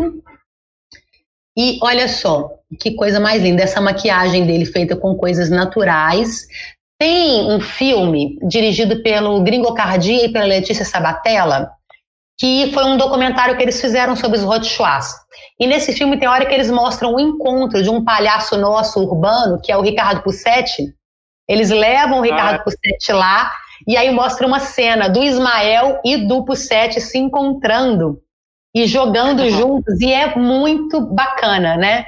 É só procurar esse filme, chama Hot Chua, com a direção da Letícia Sabatella Sim. e da Gringocardia. Tem um outro também que eu não tenho foto, que chamam Wikeni, da tribo da etnia Suyá, que também são brasileiros, e entre os Suyás, os palhaços são os velhos. Todo mundo da tribo que vai chegando na classe de idade de velhos ganha a função social de provocar o riso, e aí viram palhaços. E é muito bacana, assim. E aí eles são palhaços que brincam com a sexualidade, com a gula, e são muito respeitados pela tribo inteira. Todo mundo assume a responsabilidade de cuidar deles e de alimentá-los, né? Então a gente vai vendo como que essa função social do riso, ela está em diversos tipos de civilizações. Né? Não só na, na nossa. Né? Sim. Isso é incrível de perceber, né? E a figura cômica mesmo, né, Lili? Eu acho que todas as culturas devem ter um momento uma figura assim, né, que que traga, que traga, né, esse cômico assim de alguma maneira, né? Isso é muito ah, rico de Eu acho que é uma pesquisa infinita, né? Uma pesquisa infinita. Aqui eu não estou mostrando para vocês todos que tem no livro. No livro tem um pouco além desses que eu estou mostrando. E é claro que além dos uhum. que estão no livro, ainda tem muitos e muitos mais pelo mundo, né? é, para serem estudados, apreciados, relembrados, né? Pode passar mais sim, um. Sim. Como... Ah, aqui eu já entraria no terceiro bloco, talvez, a gente falar desses movimentos contemporâneos. Quando você Sim, quiser fazer é, é, que, também, já... é, eu queria, é, eu queria começar, porque esse panorama, assim, a gente já, já, já passou por muita coisa, assim, né, dos tradicionais, os tipos de palhaço, e aqui é, a gente começa a adentrar na, na palhaçaria feminina, será, Lili? Essa foto... Aqui são duas coisas misturadas, palhaçaria de rua, Sim. né, isso aqui sou eu, uhum. sou eu fazendo meu ah, no, é, no Parque Municipal, em Belo Horizonte. Então, é palhaçaria uhum. feminina e é palhaçaria de rua, né? Você vê que está aqui no parque, né? Um espetáculo com uma roda de rua que vai ser passado um chapéu ao final. Uhum. Ah, sim, que maravilha. Ah, é, e esses movimentos, né? Você comentou das Marias das, da, das Graças, é, elas começam, o trabalho delas é a partir dos anos 90, Lili, quando Sim. começa esse movimento forte? A gente vai chegar em foto. Passa mais um pouquinho que a gente vai chegar nelas, quer ver? É, essas são de Belo Horizonte, ainda, Cabaré das Divinas Tetas. E um cabaré feminista Sim. aqui. E passa mais uma que vai chegar. Ah, a Lili, a gente já falou dela também, maravilhosa. Uhum. Aqui a Carla, das Marias e da Graça. Isso. Passa mais um, por favor. Que maravilha aqui as Marias da Graça, porque a partir dessa foto dá para a gente falar muito do que elas significam, assim, né? Elas são o primeiro Sim. grupo de mulheres palhaças do Brasil. Surge em 91. Uhum. Esse espetáculo chama Tem Areia no Maiô. Ele foi montado em 1992 e ele segue em repertório até hoje. Ou seja, é um espetáculo que tem quase 30 anos de carreira, né? E o que, que eu acho de revolucionário nesse espetáculo? Revolucionário mesmo, no sentido da atuação feminina, da palhaçaria feminina, da mulher palhaça. Olha para elas uhum. e olha como elas estão lindas. Os maiores são lindos, os figurinos são lindos, elas estão femininas. Então elas quebraram um mito que existia até então, que era muito forte, de que a mulher, para ser engraçada, precisa ser feia. E isso é muito importante. Isso é, é, muito importante pensar socialmente nisso. Porque eu sou de uma geração, por exemplo, eu tenho 42 anos. Quem for mais novo que eu não vai lembrar disso, mas quem tem da minha idade para cima vai se identificar com o que eu vou contar agora. Tinha um quadro na televisão do Chico Anísio. Chico Anísio era genial, inteligentíssimo, né? Mas ele fazia coisas na época porque a cultura daquela época aceitava. Eu tenho certeza que se ele estivesse vivo hoje, ele não faria isso. Ele tinha um quadro que chamava Nazareno. O Nazareno era casado com uma mulher muito feia e toda a graça do quadro estava nele humilhar a mulher. E ele humilhava ela porque ela era feia e todo mundo ria. Então, assim, a gente tinha um humor de um machismo terrível, né? Onde todo mundo ria de uma mulher sendo humilhada porque não era padrão. Então, quando em 92 as Marias da Graça fazem isso aqui, isso é uma revolução, no meu entendimento, sabe? Elas falam: somos mulheres e podemos ser engraçadas sim, e nós vamos ser engraçadas sendo bonitas. A gente não precisa ficar feia, a gente não precisa ser humilhada. E isso é uma coisa é, precursora mesmo. Isso é uma coisa muito importante no repensar o que é o riso e o que é o riso feminino e o que é rir da mulher, né? Então, o trabalho delas é importantíssimo nesse sentido, né? Sim, sim. Por isso que eu fiz questão de botar essa e foto. traz aí. temas também. Uhum. Sim, elas trazem temas, temas também, né? Sempre. Uhum. Elas trazem temas, temas femininos, é. questões da mulher, tanto que o nome tem areia no maiô, né? Situações que acontecem Sim. nesse universo da mulher. Então, assim, elas são precursoras e elas também criaram um festival de mulheres palhaças que foram gerando outras mulheres palhaças e outras e outras. Então, elas também deram frutos, né? E, mas é importante dizer também que elas são o primeiro grupo só de mulheres, mas que nessa época tinha outras palhaças surgindo também. Tinham algumas surgindo em duplas com homem, como por exemplo a Lilian Moraes com Richard Righetti, tinham algumas em grupos mistos, né? O teatro de Anônimo, com a Shirley, com a Regina, ah, com a sim. Angélica, né? Também é, é dessa época, até um pouquinho anterior, né? Eles tinham mulheres também. Tinha a Ângela de Castro atuando sozinha. Então, assim, nessa mesma época, tinham algumas mulheres palhaças surgindo. Elas, a questão é que foi o primeiro grupo só de mulheres, né? Porque a gente teve uhum. muita dupla de palhaço e palhaça e tal, né? Sim, sim. E, é, e você atribuiria esse, esse movimento assim que surgiu é, pela, pelas escolas de circo, assim, as escolas de, de palhaços? É, ah, é, em grande parte, sim. Esse, esse movimento. Em grande parte, sim. Eu acho que nunca é uma coisa só. Eu acho que as escolas sim. têm uma importância muito grande, porque até antes disso, né, os saberes circenses, eles eram passados de geração para geração, né, em famílias, né, dentro das lonas, né, a Hermínia, que é, é a principal pessoa que estudou isso, que traz essa informação para a gente, né, é, enquanto os saberes eram passados dessa forma, as mulheres eram tudo no circo, inclusive muitas vezes gerenciavam, elas tinham, tomavam a frente, mas elas não eram palhaças, elas faziam tudo menos ser palhaça, né? Também tinha uma questão moral na época. Era como se existem coisas que mulher não pode fazer. Sabe? Ah, o palhaço passa a mão na bunda do outro. E consideravam coisas que mulheres não podiam fazer. Então, tem várias mudanças. Tem mudanças que são culturais. Tem a questão das escolas, que foi muito importante, porque Sim. quando o circo começou a ser ensinado em escola, ele quebrou essa hierarquia familiar patriarcal. Né? Virou outra relação, virou relação de professor com aluno. Uhum. A Verônica tem depoimentos ótimos sobre isso. Tem uma tese da Mariana Rabelo sobre mulheres palhaças, e a Mariana entrevista a Verônica, e a Verônica fala sobre isso de uma forma muito legal ali, né? Sobre como essa relação do professor-aluno, ela foi quebrando a hierarquia patriarcal familiar, né? Então ela permitiu que as mulheres ganhassem mais espaço.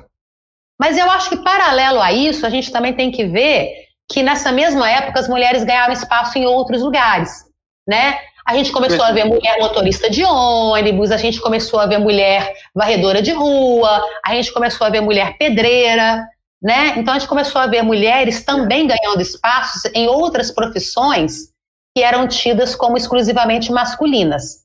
Então eu acho que são vários fenômenos simultâneos, sabe? Sim. Que vão se Sim, complementando. Uma coisa só, isso é.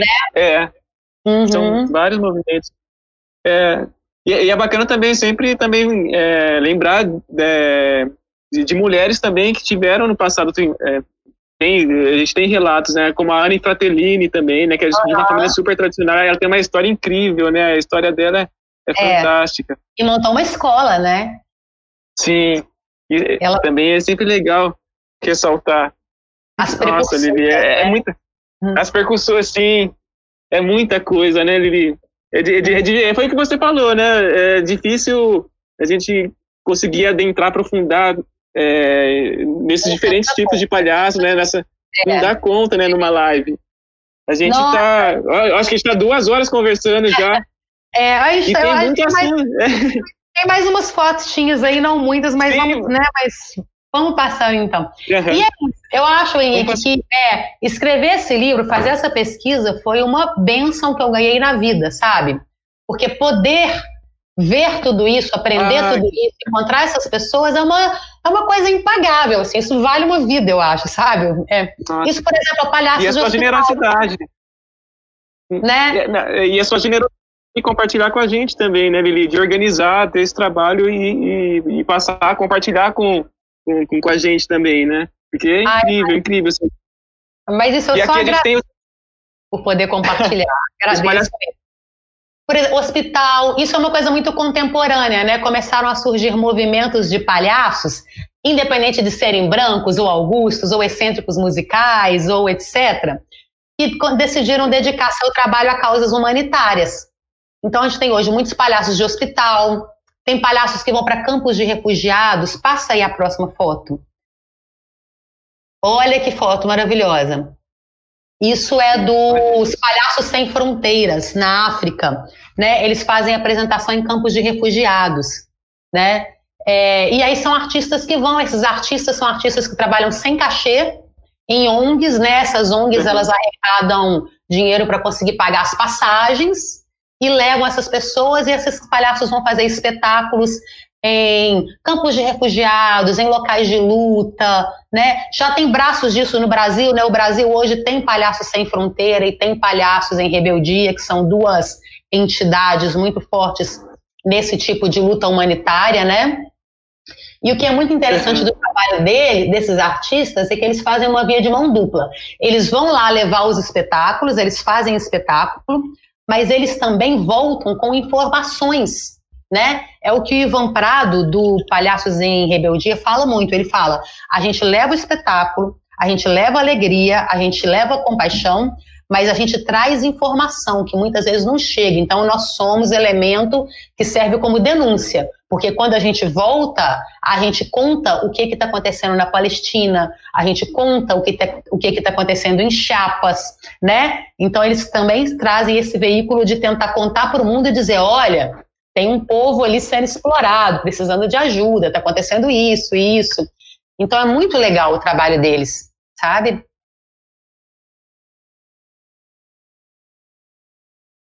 É, enfim, pode passar mais uma. Oi. Essa é a última foto da série. E depois Tem eu vou uma deixar. travada para mim agora, Lili. Eu, eu vi, você ficou travadinho um tempo, voltou? Acho que voltou. Agora, não, agora ah, ficou normal. Mas que Opa. maravilha isso, né? Do, esses, os palhaços humanitários que traz. Isso é, isso é incrível, assim. E, e é isso, né? É, é uma coisa tão. É, a gente consegue ter, ter claro pra gente assim o quanto é potente né, o trabalho do palhaço, né? É. E o como os diferentes palcos, né? Os diferentes ambientes, como que, como que a linguagem né, reverbera nesses ambientes, né? No hospital, é. no palco, no circo. Tudo acontece de um jeito muito especial. É, então, isso que você está falando. Ah, é, o, o, Ivan Prado, que é o do Palhaços em Rebeldia, que é o que fundou um desses grupos, ele fala uma frase maravilhosa. Eu não sei se eu vou lembrar as mesmas palavras dele, mas ele fala assim que esses palhaços são exércitos armados com narizes vermelhos e tortas de creme lutando por um mundo melhor. né? Bem bonito isso, assim, né? Uhum. Pode voltar para a última foto. Essa é a última foto. seu, seu Marcelo. seu Marcelo. Isso são duas adivinhas dele que eu vou tentar no ar com vocês, enquanto depois a gente faz perguntas, você fala, né? É, essas são as adivinhas típicas lá Sim. da região, tá? Desse palhaço do cavalo marinho. Um guru, vou, vou tentar falar igual ele, tá, gente? Ele fala assim: um gurupé de dois pés foi pegar o gurupé de quatro pés que estava comendo o gurupé de um pé só. O que é? É difícil pra cá. Mas eu conto. Outra adivinha bem. Toco retotoco. Quando tira, fica oco. O que é? Meu Deus do céu. Comenta aí, gente, me ajuda. Adivinha um pouquinho. Gente, que incrível. E tem, tem muita gente comentando aqui. Fala, fala. A Carmélia. A Carmélia é minha mãe. Eu Castro. Ela comenta, parabéns, Lili. Lili, linda. A Elga Silveira Guedes também. Obrigado, queridos. É, live muito linda. Lili, seu livro, seu livro é precioso. A Beatriz ah. também, que a Beatriz faz parte do, do projeto Sou de Circo também. Ela tá falando, Lili, eu quero o seu livro de qualquer jeito. Igual ah. o Fábio Madri. O Fábio, Madri também. Inclusive, o Fábio Madri, ele pergunta, Lili, por que o nome do Circo Madri? Por que o nome do Circo Madri, do seu Alegria? Madri. Ah, então, essa história é ótima. É Cristal Madri. É o seguinte, é, eles foram um circo pequeno, né, de muita luta, como passaram muitas dificuldades, e como todos os circos, enfrentam intempéries, né, tempestade, chuva de granizo, perde a lona. É uma luta que a gente observa até hoje, né? Agora mesmo lá no Rio a gente está com alguns circos sem lona por causa de uma chuva de granizo.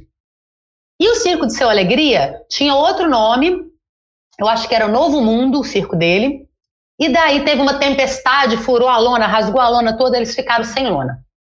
E aí eles receberam uma doação de 200 sacos de açúcar cristal para fazer a cobertura do teto.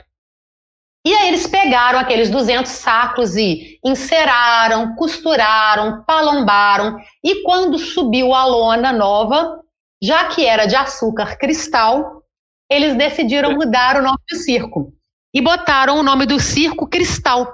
E aí um dos filhos falou: "Ah, pai, bota Madrid também para ficar mais chique". E foi isso. Então, Circo Cristal Madrid. O cristal é de açúcar cristal e o Madrid é o complemento que eles colocaram para dar uma, uma firula ali. A cerveja. É. é isso, ele me contou. Maravilha. Uhum. E daí você vê a luta deles Aí... também. A luta que luta que é essa, que é perder a lona, refazer, costurar, todo circo tradicional passa por essa luta, né? A, a, família da Paulinha perdeu a lona, perdeu tudo umas quatro vezes, eu acho. Nossa, é, é a luta constante, né? É, é uma luta muito grande. A Anne Marx também, ela comenta, palhaços no, no, nos hospitais, sempre com música também. Ela comenta também, Chaco também mostra a hierarquia de branco muitas vezes. É... E a Animax também, ela tá louca aqui atrás da resposta. Aqui, dá a resposta das adivinhações, por favor, please, please. Ah, sim, vou dar, vou dar. O Cleber manda. Ah. Faz uma declaração aqui para você, Lili, também. Lili, te amo. Ai, é... obrigada. Sá, assunto infinito, realmente. É, se deixar, a gente conversa, fica inteiro conversando aqui, Lili. É, ah, por mim também. Ó, mas vou dar a é. resposta adivinhas então. Vamos lá, a primeira. Um gurupé de dois pés foi pegar o gurupé de quatro pés que estava comendo o gurupé de um pé só. O que é? Lembramos que isso é uma, uma adivinha feita no, em pessoas que vivem no mundo rural, né? Eles são canavieiros. O seu martelo é, foi canavieiro a vida inteira, catador de cana, né? O gurupé de dois pés é o homem. E foi pegar o gurupé de quatro pés, que era o cavalo, que estava comendo o gurupé de um pé só, que era o milho, a espiga de milho. É uma coisa que a gente nunca vai adivinhar. Nunca. É eu tava pensando, o que, que é um gurupé? É isso eu só conseguia é. pensar nisso, um gurupé. É, não, não tem, né? São jogos de palavras, né? As adivinhas deles são construídas dessa forma. Muitas vezes na rima no jogo. Toco, retotoco, quando tira fica oco. O que é? Toco, retotoco. Meu Deus do céu. É o sapato. Sapa o sapato, toco, quando tira fica oco. Uhum. É. E é isso. E ele morre de rir da gente não saber. Ele acaba de rir da gente não saber. Porque ele fica, como é que você não sabe isso? E ri até. Ai, saudade, Nossa, saudade dele agora. Nossa, você deve ter um material muito lindo, assim. Incrível. Sim. E a gente quer, quer, vai querer dar uma olhada assim, e vamos receber com muito carinho. Vamos, vamos organizar tudo isso. Você vamos comentou? Quando eu for aí, quando passar a pandemia, eu for visitar vocês, eu levo um HD externo para gente, para passar para vocês, fotos, passar vídeos, né? E nunca é legal ter essa, essa, esse material todo na mão de uma pessoa só, né? É importante isso ser compartilhado, né? Sim. Uhum. Sim. Que bacana, Lili. O Diego, Diego Mejia Neves, ele diz, Lili, é uma pergunta, Lili, nessa diversidade de palhaços, na sua visão, há diferença entre clown e palhaço? Ele, ele faz essa pergunta, porque já foi muito discutida essa coisa do clown, né? Sim, sim. Olha, é, isso está falando manga, né? Porque existem pontos de vista uhum. diferentes, né? Clown é uma palavra inglesa, sim. né? Que pode ser traduzida como palhaço em português, né? É, mas no circo, por exemplo, é, lembra que a gente falou das funções de Augusto e Branco? O branco também sim. pode ser chamado de clown, ou de cron, ou cara sim. branca, né? E Inclusive, os tradicionais, eles, eles se referem muito é. o branco, né, como, como clown mesmo, né, o clown, o clown. É, clown, uhum. clown, enquanto o Augusto, ele pode ser Augusto é sempre com o mesmo palhaço. Então, no universo circense, tem essa variação de palavras. Mas teve um outro fenômeno que eu acho que é o que ele está se referindo, que é o seguinte: Teve um momento, depois da criação das escolas e tal, quando muita gente que não era de circo foi estudar teatro, tiveram algumas correntes que, formadas a partir de umas tradições europeias, que vieram da escola do Jacques Lecoq, do Philippe Goulier e tal, e algumas pessoas estudaram lá, voltaram para o Brasil, deram cursos e começaram a usar a palavra clown, porque era a palavra que era usada lá né? E aí, de repente, começou a acontecer uma coisa no Brasil que, que assim, já está superada, mas ela aconteceu durante um tempo, que era como se fosse uma diferenciação. Como se o clown fosse aquele cara do teatro que é mais espiritual, que é mais culto, que é como se é, que é coração, e como se o palhaço fosse o cara do circo, que é estômago, que é mais grotesco, né, que é mais corporal como se houvesse uma diferenciação. Só que essa diferenciação ela gerou uma ideia de hierarquia. Entende? Uhum. Como se algo fosse melhor que o outro, como se é. o que veio da tradição europeia fosse melhor do que o que veio da tradição brasileira. Então isso não ficou muito legal. Né? Em, 19, em 1996, durante o primeiro Anjos do Picadeiro, teve uma reunião onde se sentaram tradicionais e contemporâneos. Isso está registrado no livro do Márcio Libar. Né? O Márcio Lebar tem um livro ah, pai. É. E aí, sim. nesse livro, ele fala disso. E aí todo mundo sentou e conversou sobre isso, ou seja, em 96, tem bastante tempo, e, e decidiram que daqui para frente, como somos brasileiros e como a palavra em português é palhaço, somos todos palhaços, né? Para com essa coisa de querer diferenciar clown e palhaço. Existem Sim. palhaços de vários tipos, né? É, mas todos palhaços a não ser essa questão mesmo quando você vai diferenciar a função circense, que clown pode ser sinônimo de branco. Sim. Uhum. Aí não tem problema, aí é mesmo uhum. língua corrente, tá? Essa é a ah, minha é sobre, sobre a, a eterna polêmica clown palhaço. sim, sim. Lili, a gente para encaminhar para o final assim, eu queria que você falasse. A gente falou de tanto, de tantos cenários assim, né, que o palhaço atua. Eu queria sua opinião nesse cenário que a gente está vivendo agora, que é a pandemia. Uhum. Como que o palhaço pode atuar? Como que você imagina? Como que você está lidando com isso? Você também, como palhaça? Uhum. É um, falar um pouquinho. É um grande desafio para todos nós, né? Porque o palhaço ele acontece muito no encontro, né? A Sim. gente corre público, né? A gente é da presença. É um desafio não só para os palhaços, mas para todos os artistas cênicos, né? É, mas especialmente para o palhaço a troca é muito importante.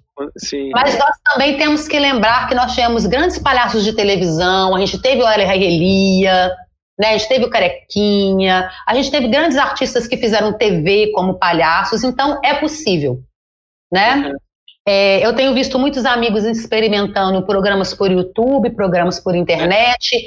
Alguns estão fazendo muito bem, outros nem tanto, porque também é, é, cada um vai descobrindo o seu talento, né? Tem gente que é muito bom no, no tete a tete, na, na presença, mas que ainda não está lidando tão bem com o vídeo. Tem outros que estão lidando super bem com o vídeo e fazendo vídeos super engraçados, e que aí eu acho que mesmo depois da pandemia, talvez devam continuar fazendo, porque estão se encontrando aí, né? Mas é, é um momento difícil para todos, porque por mais que a gente tente trabalhar virtualmente, eu não acho que o virtual vai suprir tudo, sabe?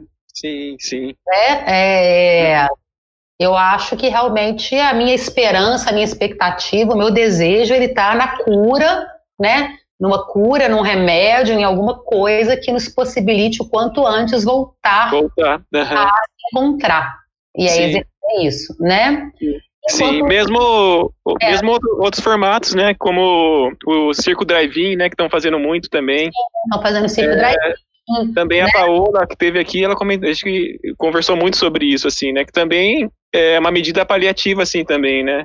E que uhum. acaba distanciando também a, a, a, relação do palhaço com o público, do artista com o público, né? É, Realmente, de rua, a gente que gosta de estar na rua, de fechar na roda, de com todo mundo, né? É, isso faz muita falta. Uhum. Mas e você... um campo novo, né? A internet ela vai ser um campo novo que algumas pessoas vão poder continuar se quiserem, né? Uhum. Inclusive você está com um canal é, no YouTube também, né, Lili? Sim, eu tô com um canal, mas não como palhaça, né? Eu tô com um canal Sim. teórico, né? Eu decidi criar um canal para poder dar aulas de história do teatro, história da arte. Eu comecei com uma série sobre comédia dell'arte. Até agora eu tenho nove aulas. É, vão ser em torno de 18 aulas só sobre comédia dell'arte. Quando eu fechar a série sobre comédia dell'arte, eu vou começar uma série sobre palhaços. Que é uma ah, forma de compartilhar conhecimento, né? São aulas curtas e teóricas mesmo, assim. Não tô, tô de Lili, não tô de palhaça, não. Uhum, uhum. É, é, montando mesmo pequeno. É um curso, né? Um curso de comédia de arte online. Eu tive que dar uma paradinha por motivos de força maior, né? É, não vejo problema em falar isso. Meu pai faleceu há pouco tempo, então eu precisei vir para Belo Horizonte, cuidar da minha família. Então eu vou ficar uns dois meses sem gravar aulas, porque eu realmente estou precisando agora cuidar de outras coisas. Mas depois vou voltar. Porque Sim. eu gosto muito de fazer essas aulas, sabe? Uhum. Para mim é uma alegria compartilhar esse conhecimento. Eu comecei pela comédia dell'arte porque era o curso que eu estava dando na época que começou a pandemia. Eu estava dando um curso na, na UERJ de comédia dell'arte, que é uma das coisas que eu estudei também. Eu morei um tempo na Itália, fiz um curso muito legal lá. Então é muito bom poder compartilhar né, essas informações que a gente fica às vezes anos com elas guardadas. Né, como é bom poder compartilhar. E a internet é um canal legal para isso, né? Sim, nossa, e, e é muito bacana também, é, porque mesmo que você retome um pouco mais para frente, mas já tem um conteúdo muito bom lá, que eu consegui dar uma olhada, assim, vale a pena as pessoas que estão assistindo aqui dar uma, dar uma olhada, ir lá no canal da Lili, lá, dar uma ah, olhada é, no material, quiser, tem muita coisa legal. Tá lá, é aberto, é, é gratuito, Sim. vai continuar lá, tá? Vai continuar sempre lá. É, Lili Castro, né, o canal, é só vocês procurarem e entenderem que assim, tá tendo uma pausazinha por motivo de força maior, mas logo vai voltar, que eu faço questão de terminar esse curso, né? É só uma pausa mesmo. Não, daqui a pouco estamos todos juntos é. aí. É. Ah, uhum. Lili, nossa, é, é muita coisa para conversar, né? Pouco Mas tempo, gente, né? Passa tempo. assim. Uhum. Eu queria agradecer, agradecer todo mundo agora, agradecer. Primeiro, vou agradecer o grande público aqui que acompanhou a gente. É, o Adriano Paz Maurício, ele disse: Viva ah, Lilica! Que lindo! Obrigada, Adriano, querido. Beatriz Procópio também, quero o seu tesouro para mim, seu livro. vai ter, Beatriz, vai ter. E acompanhar o pessoal aqui, a Eni Marques, que acompanha com a gente, Beatriz Procópio, Diego Neves, Klebe Holanda, Fábio Madri, é, Elga Silveira, é, Camélia Abreu Castro, Lisiane, Lisiane Lili Curso estava com a gente, o Valdo Matos, Mimi Calado, é, Fábio Antunes, Débora Pio, só algumas pessoas aqui, Lili, só para... Ai, que maravilha. Uhum. E tem um comentário aqui do Giuseppe Paulo é, Pastoressa. Ah, Giuseppe Paulo Pastoressa é um amigo italiano. Parabéns pela lição. Um livro cheio de arte na história. É, um beijo da Itália. Um beijo da Itália. Gypsy, grazie mille. Olha, que, que maravilha. Esse é o intercâmbio, o nosso intercâmbio cultural aqui. É, internacional. ah, que bacana. Olha, eu só tenho a agradecer a vocês, todos vocês, pelo convite, pelo cuidado, desde o começo. Não você que está aí na tela, Verônica maravilhosa, que vem me receber, o Renato, Sim. a Thaís, né, que faz a produção, que entrou em contato comigo. Vocês todos, assim, são de uma gentileza, uma delicadeza maravilhosa. Então, assim, é um prazer estar com vocês. Só tenho que agradecer mesmo. Uma honra, aliás, poder participar dessa série do Sou de Circo. Ah, Lili, e a gente é. espera é, espera estender essa, essa, parceria, que você esteja com a gente em outros momentos. Vai, vai, não vai faltar oportunidade. Não vai, não. Assim que passar a pandemia, quero ir visitar vocês. Conhecer Maravilha. esse arquivo maravilhoso e levar uma pequena contribuição das, ah. das coisas que eu tenho aqui. Tá? Sim. Nossa, Lili, obrigado, obrigado.